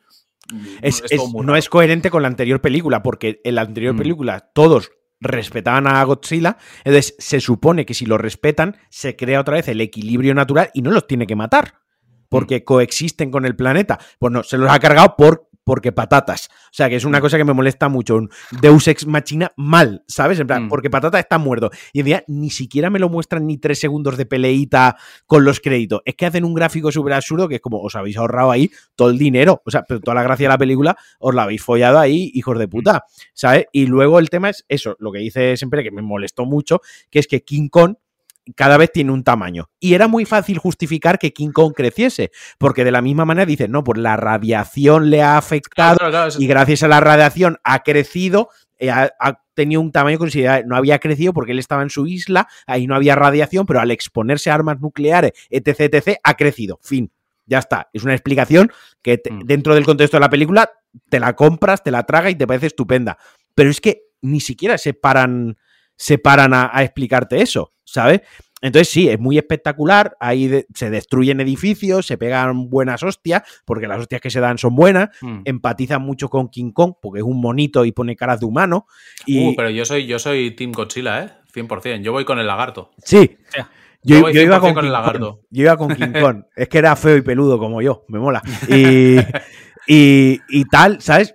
Pero luego, pues eso, la, película yo creo que el, ambiente generaliza y con toda la gente que he hablado y le he leído, es decepción absoluta en líneas muy generales. Una película flojita y es una pena porque cerrando ya la, saga, el Monster mm. Universe este, podían haber echado dinero porque vale que la situación está como está, pero cuando produjeron la película y empezaron a rodarla eh, y a prepararla, no estaba la pandemia y no sabían que los cines se iban a cerrar. Mm. Cuando presupuestaron la película. Eh, podían haber metido ahí más dinero, más presupuesto, más efectos especiales, más monstruos y menos humanos, porque los humanos al final mm, somos mm. una molestia. Para películas de humanos ya hay otras. Mm. Yo no sé si realmente es un problema de pasta, ¿eh? yo creo que en echado pasta saco. Creo que es un problema de planteamiento, de, decir, el, girito con el que juegan es un poco así, así. Está cogido con pinzas también. Está cogido con pinzas. Y luego es que hay montones de, de, tramas y de historias que van metiendo por ahí que es como, mira, igual no son tan necesarias. Y lo, de la, tierra hueca es un cachondeo, un pifostio que, no veas, es como... Mira, hay una cosa, esto, no es spoiler, hay, hay una megacorporación que es mala, que es maligna. Mm. Y esa megacorporación pues crea mutos de estos, crea monsters que tienen los huevos y los crían y salen para experimentar y para... Coño, dale un poco de gracia a eso. ¿no? Mm. Muestra más experimentos, muestra cuál es el proceso. Si quieres meter cosas de humanos haciendo cosas, ¿no? Humanos haciendo cosas, pues aprovecha esa parte de que están experimentando con, con ADN, con monstruos y tal, para que salgan los humanos experimentando con eso. Mm. Pero no lo dejes en algo que literalmente sale tres minutos. Es mm. anecdótico y no aporta nada. Más allá de decir, los malos son malos, pero es que eso ya quedaba claro, porque era una corporación y siempre son malas. O sea que la película eh, comunista confirme, ¿no? Porque si las gran corporaciones malas es... Tiene, agenda comunista. Sí, sí, agenda comunista y dinero, y más que nada porque hay dinero del gobierno chino en la película ah. también. Ah, hostia, sí. Ah, Mm. todas las películas que sale algo de China o un actor es porque han puesto pasta para que tal. Pero bueno. Esta por lo menos está bien camuflado, no es como, aquella, de, no es como aquella de Transformers. Había una de Transformers que era una cosa exagerada, que era la de los dinosaurios. Ahora, nos vamos a China por los loles. Sí, sí, sí, Estaba metidísimo con calzador lo de, lo de la cena en China. Esta, esta, es una pena, es lo que, lo que, dice, lo que dice Marquino, que es una peli que, que para lo que podría haber sido es decepcionante. Sí que es verdad que como peli para recuperarlo de ir al cine y ver un espectáculo y ver efectos especiales y bueno, es entretenida, tiene un pase, pero que podría haber sido mucho mejor. A mí me da pena porque creo que es una franquicia que al menos para mí ha ido de más a menos. Para mí tiene dos películas que están muy bien. A mí me gusta mucho la Godzilla de 2014. Sí, sí. Sé que mucha gente tiene muchos problemas con ello, precisamente porque es una película donde hay mucho humano y mucha historia del humano y hay poco Godzilla, pero creo que funciona para lo que es tiene la de Kong la Caravera, que a mí me flipa. A mí me flipa esa película. A mí me, gusta un montón esa película. Más visualmente me parece increíble. Tiene mucha personalidad. Luego ya hay la del Rey de los Monstruos, que es rollo como, bueno, aquí ya igual estás intentando hacer más de lo que deberías, pero bueno, sigue teniendo sus secuencias que visualmente son muy espectaculares y si has crecido viendo pelis de Godzilla, tienes a los monstruos más icónicos, tienes a Mothra, tienes a King Ghidorah, tienes a Rodan, joder, tiene ese rollo. Pero esto que tendría que ser el cierre por todo lo alto, decepciona. Yo creo que, se esperaba mucho más y al final se queda una película de pasar el rato y ya está. Una pena. Una pena. Una pena. Rápidamente, Semper, antes de cerrar, porque tengo mm. curiosidad, ¿has visto la de la Liga de la Justicia de Zack sí, Snyder? Sí, sí, sí. De hecho, antes estaba pensando, pues sí, me gustó. Me gustó. Y es algo que no me esperaba, ¿eh? pero me parece como un ejercicio de coger una película desastrosa, que era la versión de Josh Whedon, que me parece terrible, atroz, y mejorarla en todo. Me sigue siendo una película que para mí tiene sus problemas y cosas que, que igual me parecen mejorables o que igual yo si fuera director de cine las hubiera hecho de otra manera, como lo del, lo del aspecto, lo del 4-3 creo que al final, que esto lo habíamos comentado tú y yo, a mí al final me parece que tampoco está tan justificado, creo que es más una decisión de soy artista y quiero que sea así, a ver, porque, porque tenga una importancia. cine, ahí, sí que cine, autor, cine de autor. sí, ahí sí que es verdad que hay dos, tres planos que lo aprovechan, pero por lo general podría haber sido otro, pero bueno, me parece anecdótico, pero yo me quedo con eso, con que es una película que ha mejorado un montón y a mí al final me ha gustado. Y lo mejor que puedo decir de ella es que son cuatro horas y ni siquiera se me hizo, se me hizo larga. No, no se hace pesada. O sea, que, bien, bien, la mm. verdad es que bien. Pues nada. Muy bien. Pues, Nosotros esperamos que estas dos horas de podcast no se le hagan pesadas a, los oyentes. no, no creo. Eh, dicho esto, pues nada, agradecerte, José, que haya estado aquí este rato con nosotros. Nada, hombre, un placer. Eh, ¿Cuál es tu usuario de Twitter? Por si alguien no te conoce, que te siga. Eh, mi usuario de Twitter es Creatores, pero tiene números entre medio, es KR3AT0R. No te preocupes porque con el título del podcast siempre troleo. siempre troleo. Entonces, no te vas a escapar. Eh, ¿Hay algo que te gustaría decir ya para despedirte? ¿Algo...? Me gustaría explicar una anécdota. Me gusta mucho venga, explicar Venga, la, sí, sí, Marquino, la de Nueva York, tío. Hostia, qué buena, tío. ¿eh? Sí, sí, cuéntala, cuéntala, por ¿Tú favor. la sabes esta, Alex? No, no, no me suena. El, rollo fue que hace unos años eh, era, el, era el cumpleaños de mi madre y le, yo le regalé un viaje a Nueva York porque era su gran ilusión. Y entonces mi hermano se vino también y coincidió que, que Marquino viajaba también a Nueva York. Y dijimos, hostia, pues un día pues podemos quedar por allí, nos vemos, tomamos una copa y tal.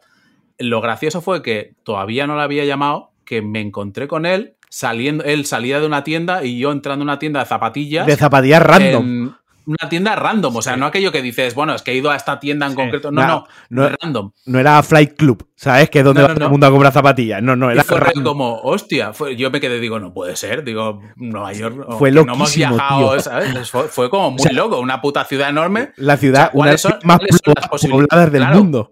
¿Cuáles son las posibilidades de eso? Y luego en, el partido de, en el partido de básquet estaba sentado como a nada, en la grada de al lado. O sea, también estaba muy cerca. Claro, es que eh, lo que no sé, el partido de básquet, ¿tú tenías las entradas ya o las pillaste? No, no, yo las tenía, no, no, yo las tenía ya.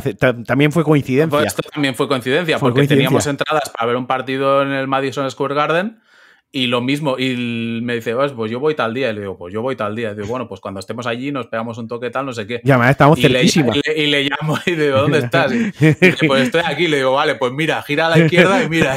¿sabes? O sea, como... Qué fuerte. sí, sí. sí, sí, sí. Muy bien. Pues nada, lo dicho, agradecerte que hayas estado este ratito con nosotros. Eh, Un placer. muchas gracias. Agradecerle a Marquino también que nos haya deleitado con su presencia. Ah, ya está, ¿no? Sí. Os iba a preguntar qué vais a cenar esta noche. Lo que está en mi ah, cabeza, ¿qué vais a cenar? Pues yo no voy a cenar nada. Esta noche me toca ah, ayuno. Ayuno. Hostia, ¿tú estás haciendo lo del ayuno? Sí, lo, hago, lo hago, algunos días lo hago por la noche. ¿Mm? Sí, Yo creo que me voy a hacer unos guisantes saltados con jamón. Sí. Coño, muy bien, muy qué sano. Joder. Claro, luego bebe Coca-Cola. Claro, así puede beber Coca-Cola con azúcar. Eh, guisantes, con jamón, tío. Tampoco no es aquello que dices. No es patata hervida tampoco, ¿eh? El jamón, el jamón es lo que da el toque de insalubridad. Yo tengo, yo tengo tortilla patata con longaniza y pisto. Hostia. Ha hecho, ha hecho la pregunta por ir a hacer daño, ¿eh? 100% por ir a hacer daño, ¿eh? no, no, Bueno, bueno, bueno, bueno, bueno. pues nada, hasta aquí, hasta aquí por hoy. Eh, muchas gracias a todo lo que habéis aguantado, ya sabéis. Eh, Si queréis ser mecenas, patreon.com barra podcast cliffhanger y cinco estrellas en Apple Podcast y comentarios y likes en iBox. Y ya está, muchas gracias. Y nos escuchamos la semana que viene. Bueno, no, o igual es que siempre decimos que vamos a grabar dos por semana y nunca lo hacemos. Y luego lo hacemos.